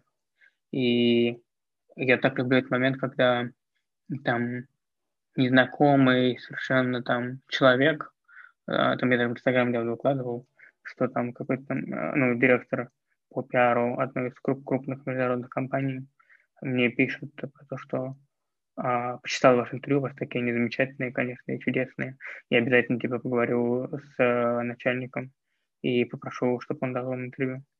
А, и как бы это то, что ты вообще не ожидаешь, и когда это происходит, это супер классно. И, и вот я стараюсь, знаешь, вот чтобы, ну вот не ожидать. Это как-то важно жить в моменте, вот на Carpe Diem, вот это все. Оно для меня важно. Я стараюсь как там радовать себя какими-то мелочами. Я купил, например, себе красный такой маленький шезлонг на кухню. И теперь, э, э, вот сегодня буквально я его собрал. И я немножко до нашего интервью полежал, и я прям представляю, как будет клево, когда это вечером приду, а, после там интервью, у меня там еще потом встреча в Москве. Я приду и сяду, а, налью вкусную чаю, буду там сидеть и читать, и будет там, уже будет как темнота за окном, а свет там будет гореть только на кухне, а, и такой полумрак, и, может быть, я так зажгу свечку, а, и, короче, будет клево. Вот, и, в общем, я стараюсь вот такие, знаешь, э, мелочи, а, которые есть, как-то относиться к ним с пониманием. Вот у меня тут лежит, например, пока не распакованная раскраска икеевская с динозаврами. Вот я люблю динозавров, и я тоже, знаешь, она так специально не распакована, я вот жду, когда будет настроение взять и пораскрашивать. Вот, и меня там тоже там лежат там типа много каких-то классных книг, вот там типа про российскую полицию, а, опыт исследования, или там а, книжка по а, терапии, вот. И я, они тоже все не распакованы, я лежу, ну, вот они лежат тут, я думаю, что в какой-то момент я их начну читать. И правда, я в какой-то момент, я я начинаю их читать, там я сейчас вот там дочитаю книжку и перейду потихоньку к ним. А так вообще у меня какой-то куча, конечно, книг, которые стоят просто и тоже ждут своего часа. Там какие замечательные там письма, письма Королева а, про то, как он допускал это в космос, переписка его. И я так, знаешь, эту книжку так просто читаю, я не хочу ее всю за раз, я так ее открываю, немножко читаю, потом опять закрываю. Вот. И, в общем, у меня сейчас какое-то такое очень балансное и ресурсное состояние, которая, конечно, иногда выбивается какими-то какими-то э, событиями. Там, например, вчера я узнал, что у моей а, бывшей девушки, с которой мы очень хорошо общаемся, э, у нее, э, ну, кажется, у нее подозрение на депрессию, и сказал терапевт. Вот, и я как-то переживаю из-за этого очень и волнуюсь за нее. Вот, и это как-то меня там вчера подвигало чуть-чуть. Но сейчас как-то уже, уже, уже хорошо. Вот, ну, как ты понимаешь, что ничего, типа все прорвало, ну, прорвало, кстати, все, все, все, в конечном итоге все как-то будет хорошо. У меня такое, у меня, знаешь, ощущение, что, ну, как-то, чтобы куда бы оно как-то не шло, ну, как-то все получится. Вот, если какие-то возможности не получились, ну, может, сейчас не время там, вот, а потом будет. И ну вот, это какая-то какая такая очень, очень классное состояние, когда у тебя есть ресурс, когда ты, а, он тебе остается, когда ты его сам сейчас остаешь, и когда он тебе как-то приходит из многих источников, из работы, там из какой-то там вкусных э, ужинов с друзьями, э, вкусных там каких-то разговоров классных, и ну и прям прям как вот во время обучения там как там на университете, так там на, на гештальтерапевте или там, там в кабинете терапевта, когда какой-то там инсайт получаешь. Вот, и это все прям э, как-то очень, очень хорошо и здорово. И я как-то э, стараюсь это принимать. Э, при этом, конечно, там э, в фоне, наверное, у меня есть там какое-то понимание, что это все как-то может ну, быть по-другому. Но сейчас это так, и мне это нравится, и хочется больше, ну, доль, дольше и больше было вот так. Вот, а, поэтому, поэтому мне сейчас хорошо. Так здорово, я через экран почувствовал эту эмоцию какого-то созидательного удовольствия, сам ей очень проникся, очень заслушался сейчас. А, расскажи, в принципе, про свои инсайды от э, личной психотерапии, от изучения психотерапии, потому что мы сегодня э, несколько раз это упоминали, вот, может, про какие-то вещи интересные, неожиданные, которые ты узнал про себя, про мир за последнее время. Тоже открытый вопрос. Но вот я думал, задавать его или нет. Я слушал, как ты сейчас рассказываешь, я понял, что я не могу не задать. Как бы, что меня так э, трогают, и во мне так откликаются вещи, которые ты говоришь, что типа, я себе потом, ну не то, что не прощу, но буду жалеть, если не спрошу. Ну, то, что какой-то главный инсайт, а, который... Мне, знаешь, у меня все инсайты, они такие, они не то, чтобы не то чтобы для меня что-то новое, это всегда инсайты, которые я сам как-то внутренне понимал, но либо я не мог так сформулировать, либо они как-то там очень остро как-то а, откликаются в моменте именно сессии. Ну и главный инсайт для меня то, что как бы все люди разные.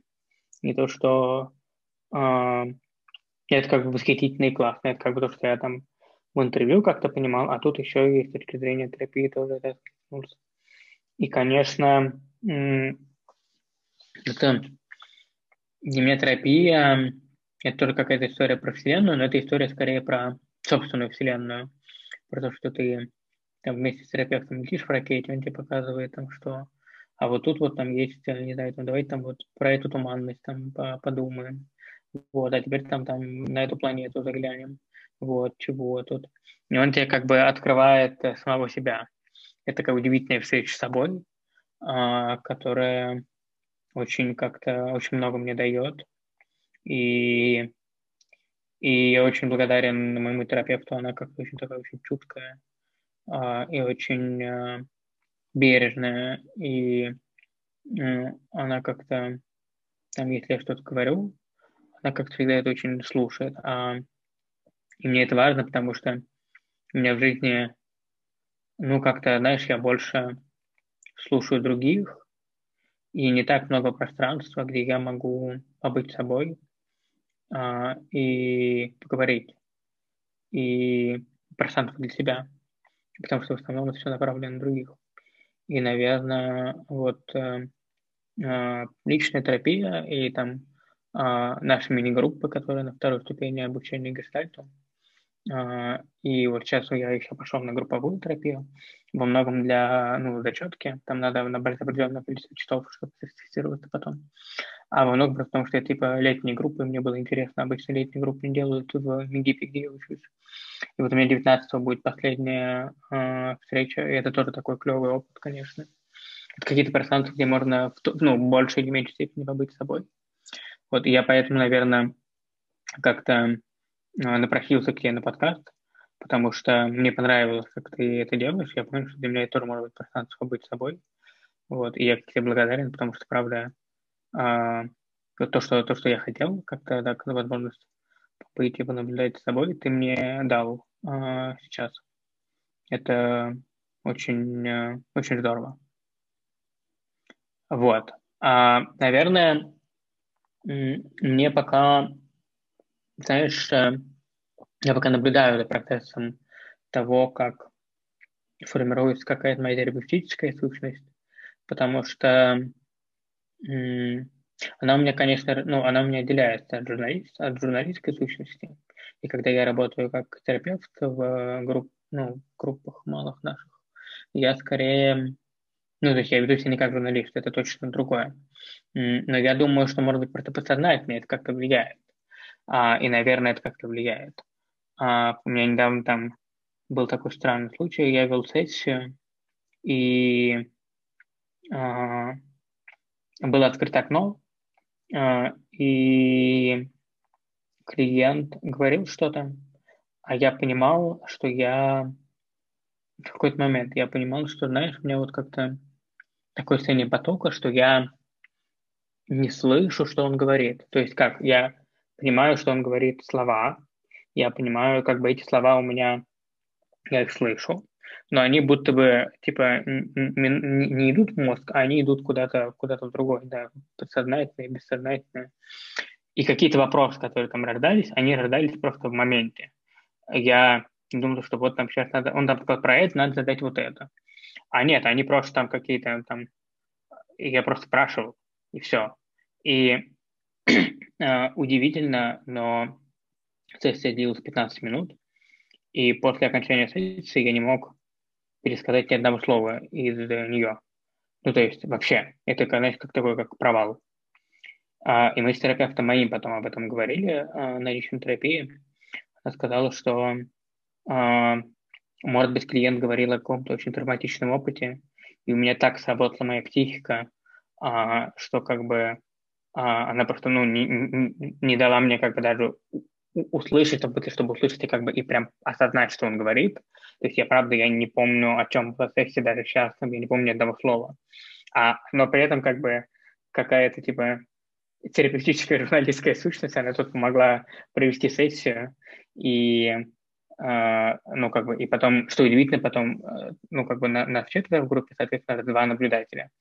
И оба сказали, что это какая-то очень тонкая работа и очень э, такая классная сессия, им понравилась, а я при этом понимаю, что я вообще, типа, не помню ничего из этого. Вот, это такой интересный, интересный очень опыт был. Правда, очень интересно. Причем, ну, во мне, как бы, меня сейчас переполняют всякие такие интересные ощущения от того, что ты говоришь. А, мне просто тоже очень интересно психотерапия как явление, как, как процесс, как что-то, что помогает э, делать жизнь людей лучше. Я сам тоже хожу на личную терапию полгода уже где-то. Вот. И типа, мне, у меня очень тоже сочетается этот интерес к, к людям, к интервью, к терапии. Очень прикольно, как это между нами откликается. Давай, наверное, пойдем в Блиц, потому что там тоже такие вполне себе рефлексивные вопросы. И мне кажется, мы как раз хорошо сможем продолжить вот эту вот тему, которую мы сейчас Давай. начали. Uh, три суперсилы, три, три такие какие-то особенности, которые помогают тебе двигаться вперед. Ну вот умение молчать, умение слушать. И может быть, uh, из последнего просто, о чем я думаю, это то, что это не как суперсила, это просто я об этом сейчас подумал, что э, я перестал соглашаться на какую-то э, цену, ну, то есть цену, которую нужно. Раньше я называл там цену за какую-то свою работу, э, журналистскую, а, и я называл ее каким-то пониманием, что вот можем поторговаться. А сейчас я называю еще больше и понимаю, что типа нет, ну типа мы не будем торговаться удивительно, что э, как бы ну, никто не отвалился, все нормально. И это, конечно, такое клевое, клевое. Ну, то есть как там, кому-то, конечно, там кто-то из новых клиентов, кто приходит, им это некомфортно. Вот, ну, как бы в этом плане, опять же, есть спектр классных людей, к кому можно обратиться. Вот, и, и в этом смысле как-то я стараюсь брать проекты, которые очень откликаются мне, которые там про людей, которые больше вот про такое, про изучение человека.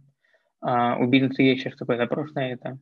И потому что знаешь, как работает, что очень часто ты сидишь там в open space, ты на самом деле не знаешь, кто сидит рядом с тобой. А, то есть ты взаимодействуешь по работе, но какой он человек, ты не знаешь. И бизнесу сейчас интересно рассказывать про это, потому что это как сплочение команды идет тоже. Вот. Ну, в общем, я просто подумал про то, что вот такое умение, знаешь, не, не уступать э, в цене, даже если это классный проект. Это, это клевая история.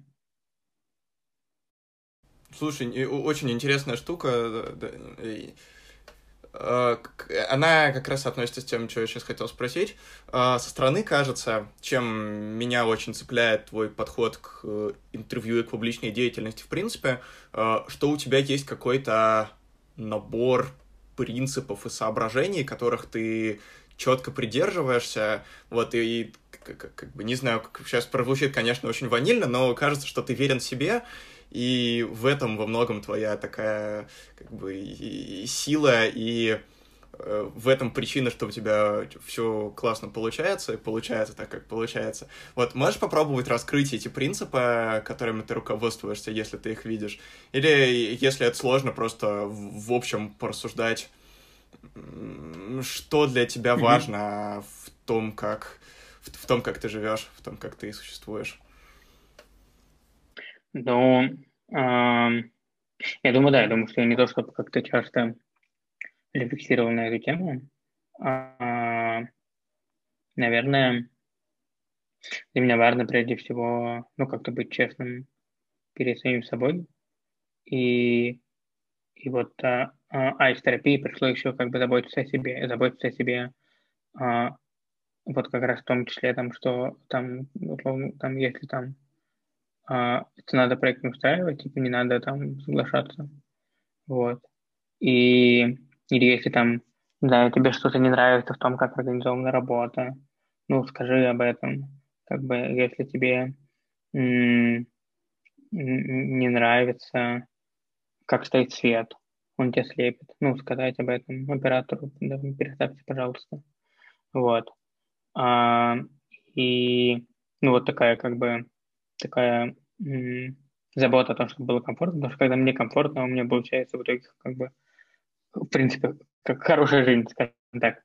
Вот, хорошее интервью, хорошая работа. И ну, вот какой-то интерес к людям, то, что мы об этом много говорили, но это как-то правда так, это не, не уходит, и я там общаюсь с, с терапевтами, а, которые как-то, мне кажется, интенсивнее, чем я как журналист погружаюсь людей, а, они говорят, что у них тоже не уходит, и как бы, что это такое, знаешь, типа, навсегда. И это, это клево, ну, что это как-то, как-то а, вдохновляет меня тоже. И на самом деле, ну, то есть как-то, я думаю, знаешь, мы можем как-то уходить будто бы в разные сферы, там есть какие-то принципы рабочие, есть какие-то принципы там, не знаю, в финансах, а, есть какие-то принципы в том, как я инвестирую, есть какие-то принципы в том, как я, не знаю, там а, что-то покупаю, и как бы, ну, прям, прям много, много, много mm-hmm. разных. Я вообще начал об этом задумываться. Вот. А, может быть, ты назовешь какую-то сферу, и я от нее оттолкнусь. Ну, кстати, про финансы и инвестиции прикольно, потому что мы это вообще не упоминали. Uh, вот в одном подкасте, в подкасте «Искусство ошибаться», uh, ты рассказывал да, да, мы говорили про, про, это. про то, что да. ты инвестируешь, и меня тогда очень порадовало, что у тебя тоже там, есть эти метафоры, потому что я тоже инвестирую, uh, и там, поэтому, да, наверное, про эту сферу расскажи. Мы ее вообще не упоминали, как раз, мне кажется, для Блица самое то, чтобы еще одну сторону показать твоего мышления. Ну, для меня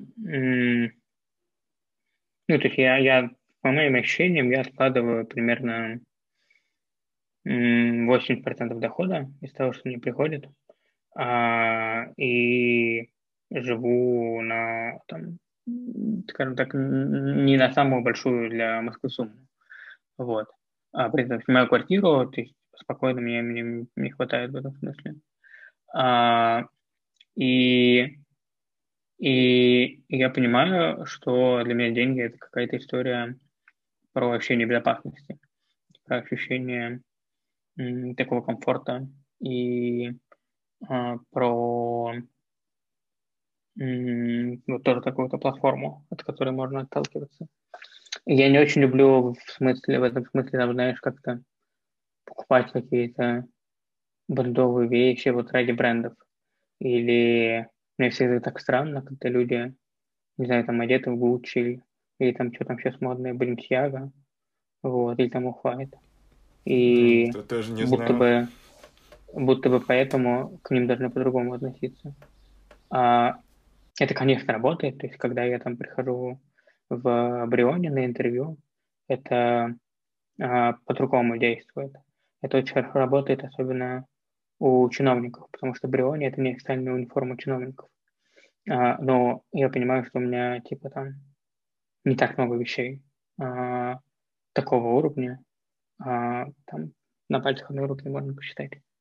И это скорее рабочая необходимость, а, а, чем какой-то... То есть, конечно, это как бы это много дает тоже мне, а, какое-то, в том числе какое-то ощущение себя, а, но, но при этом, типа, не то чтобы прям ну, вот настолько сильно захватывает и влияет, чтобы я только, типа, только так одевался или там только такие вещи покупал. А, то есть там я, я очень люблю покупать э, базу Uniqlo, и у меня есть знакомый, который топ-менеджер Сбера, который зарабатывает там сильно больше, чем я, несколько миллионов долларов в год, и он тоже покупает Uniqlo. Вот. И мне кажется, это такое клевое, здоровое э, отношение к финансам. в сердечке. Да, да, да. В общем, мне как-то важно, если я на что-то трачу, я понимаю, там, я вот не люблю, наверное, таких осознанных, ну, так, точнее, неосознанных импульсивных покупок. У меня последняя такая у меня была, когда я э, а, чуть пошел с очень хорошей моей подругой, э, стилистом, э, в ЦУМ, и мы там купили кроссовки, потому что я хотел кроссовки. А потом оказалось, что что-то мне не как-то, и когда я типа их выбрал, мне очень нравилось, но у меня дальше не хватило какой-то внутренней, внутренней смелости, скажешь, типа, ну, Наташа, они клевые, конечно, но чего-то вот я не ощущаю, что мои, ну, типа, она такая, она такая, типа, ну, это все то, что модно, типа, то, что тебе надо. Вот. Я ее очень люблю, и мы там с ней даже как-то, э, она очень важный для меня человек, э, и при этом, э, вот, может, поэтому мне не хватило, вот, и поэтому в итоге они у меня сейчас стоят, э, потому что они меня очень натирают в районе мизинца, а сдать их уже нельзя, потому что они, типа, ну, я немножко в них походил и понял, что они меня натирают. Mm-hmm. Вот. И как-то и перед Наташей неудобно. И она пока даже не знает, может, она там из этого подкаста знает об этом. Я думаю, что я их там сестре отдам, благо у нее такой же размер ноги. И все, и типа она, она будет счастлива. Вот. Ну, то есть как-то про, про финансы и про инвестиции, наверное, такое, что я стараюсь. Я, я mm-hmm. понимаю, что я иногда там могу переплачивать за комфорт, я раньше прям много как-то ездил на такси, а сейчас э, спасибо большое есть самокат. И я посчитал, он типа у меня уже отбился. И mm-hmm. прям супер клевое, конечно, ощущение, когда ты можешь доехать до куда угодно почти в Москве э, довольно быстро. И ты как-то исследуешь mm-hmm. тоже новые районы. Вот, mm-hmm. поэтому, ну, это какой-то такой очень, э, очень интересный процесс, который дает, с одной стороны, то, что есть какая-то подушка, а, и, и ты понимаешь, что ты можешь спокойно, не знаю, там, год не работать и жить. Mm-hmm. А с другой стороны, ты понимаешь, что а, а у тебя есть типа еще там инвестиции, и там типа еще больше. Вот. И это mm-hmm. такое м- клевое ощущение. При этом я не очень люблю показывать, знаешь, что у меня много денег, и, и по мне это как бы не очень видно. А, и это тоже такая довольно сложная стратегия. А, в какой-то степени, потому что вот меня так воспитали, а в какой-то степени, потому что в России, в принципе, не очень любят, когда прям кичатся богатством. И, и я тоже не очень люблю, когда вот люди прям, знаешь, показывают, что они богатые. Мне нравится, когда это что-то такое, знаешь, очень незаметное, но те, кто понимают, типа тебя понимают. Вот. Мне скорее вот это важно. А, mm-hmm. И ну вот, и, наверное, а, какая-то такая для меня, в общем, деньги для меня важная история, потому что они дают э, мне возможность, э, это какой-то инструмент, чтобы как-то жить более комфортно. И чтобы было как-то... При этом я понимаю, что у меня ну, такой довольно низкий уровень потребления. А, mm-hmm. В смысле, там, мне там не нужен, не знаю, личный самолет, яхта.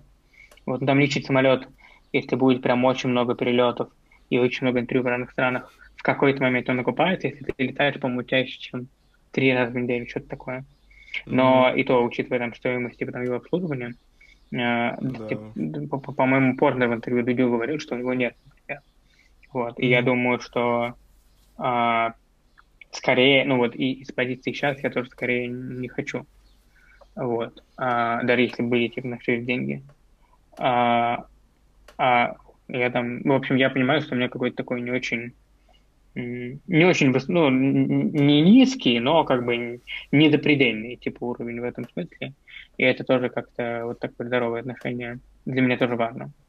Ко всему этому я там как-то сверяю сейчас с моими друзьями, мы как-то про это разговариваем, и я так mm-hmm. э, чекаю, вот, э, чтобы как-то не, ну, знаешь, не, не зажаться, не, не улететь куда-то, это, это важно мне. О чем ты мечтаешь? Я мечтаю. Слушай, а, вот если вдруг а, вы слушаете этот подкаст, и вы тот самый предприниматель или бизнесмен, который делает расти лучше с помощью IT или с помощью каких-то там а, историй с а, тех сферы, пожалуйста, напишите мне. А, мы сделаем, сделаем с вами крутое интервью для ТАСС а, там мои контакты есть у Льва, а, потому что а, сейчас мне немножко пока такая, знаешь, новая сфера бизнес, а, тех бизнес IT, и мне пока немножко я так вхожу в нее, и мне пока немножко так, ну, нет какой-то пока вот этой опоры, прям уверенности. И я так пока немножко по, по наитию двигаюсь. Вот, если бы у меня была из прям очередь, и там это планировано несколько месяцев вперед, интервью, мне было бы покомфортнее. Вот, наверное, сейчас мечтаю вот о, о таком вот. Хорошо, и последний вопрос, что важно? Важно, важно жить. Важно, чтобы было тебе комфортно, чтобы окружающим вокруг тебя было комфортно. И, ну, ну, наверное, не в приоритет тебе, хотя, опять же, есть, есть спектр. А, и важно понимать, что, что люди очень разные, что есть какой-то своя картина мира, то, как ты видишь, и есть как бы картина мира других людей, это как сферы такие. Они могут в чем-то пересекаться. А, но очень важно понимать, что даже если ты думаешь, что ты понимаешь, почему человек это сделал, так сделал, например, то это может быть не так. Потому что в его картине мира он может делать вообще по-другому. И как бы единственный способ понять, это спросить у человека. Вот. И, наверное, наверное, вот это важно. И, и, и важно как-то понимать, что если что-то не случилось, то, ну, так бывает. Как-то, ну, как-то не то, чтобы ничего страшного, какая-то грусть поэтому тоже может быть. Но просто, ну вот, так бывает. Ну, как-то в жизни, э, может быть, будет еще какие-то более классные проекты, а может не будет. Как-то такая, а, знаешь, э, важно выносить в этом смысле какой-то уровень неопределенности. То, что, э, конечно, есть какая-то платформа, на которую там можно опираться, но в целом, мне кажется, классно, что жизнь это такая довольно неопределенная в хорошем смысле штука. И как-то может быть все, может быть вообще все. И это прям важно понимать, что все возможно. Очень здорово, очень откликается, особенно вот про работу с неопределенностью, про то, какая это важная штука. Давай напоследок э, людям, которые вообще тебя не смотрели и не читали, посоветуем, например, три твоих интервью, которые ты считаешь наиболее известными, чтобы они могли с твоим творчеством познакомиться и дальше уже погружаться в него более полно, если стало интересно. Я уверен, что стало интересно, прекрасный разговор вышел. Ну, вот давай что-нибудь посоветуем. У меня мысли какие просто там, какие мне нравятся. Вот мне нравится ну, да. первая беседа для ТАСС с, с Ольгой Усковой э, про искусственный интеллект. Мне э, нравится э, вот цикл интервью с э, лидерами фракций в Думе. э, Зюганов, Миронов, Неверов и Жириновский. А, мне а, нравится интервью с Дворковичем, а, который я брал. И, и у меня есть а, а, проект с Яндексом, который тоже клевый. И там есть э, интервью. А есть еще вот то, что я брал для меты, э, не, тоже такой цикл интервью. Э, и там тоже какие-то очень хорошие люди. И очень э, хороший формат был, когда мы просто беседовали э, с терапевтами про терапию, про них самих. Вот. Э, спасибо, что была такая возможность. Наверное, ну как-то вот, вот такая такая история, mm-hmm. да. Классно, оставим ссылки обязательно. Вань, спасибо большое, что пришел. По-моему, очень здорово, содержательно поговорили про разные стороны, разные грани тебя, твоей деятельности. Я большое удовольствие получил. Спасибо тебе. Я тоже. Да, спасибо большое. Все. Спасибо, Ура. что послушали. Спасибо. Э, ставьте лайки, пишите комментарии, если у вас что-то откликнулось. А, ставьте звездочки в iTunes и пишите в отзывах тоже, если что-то вас заинтересовало. Спасибо, что послушали. Пока-пока. Пока-пока.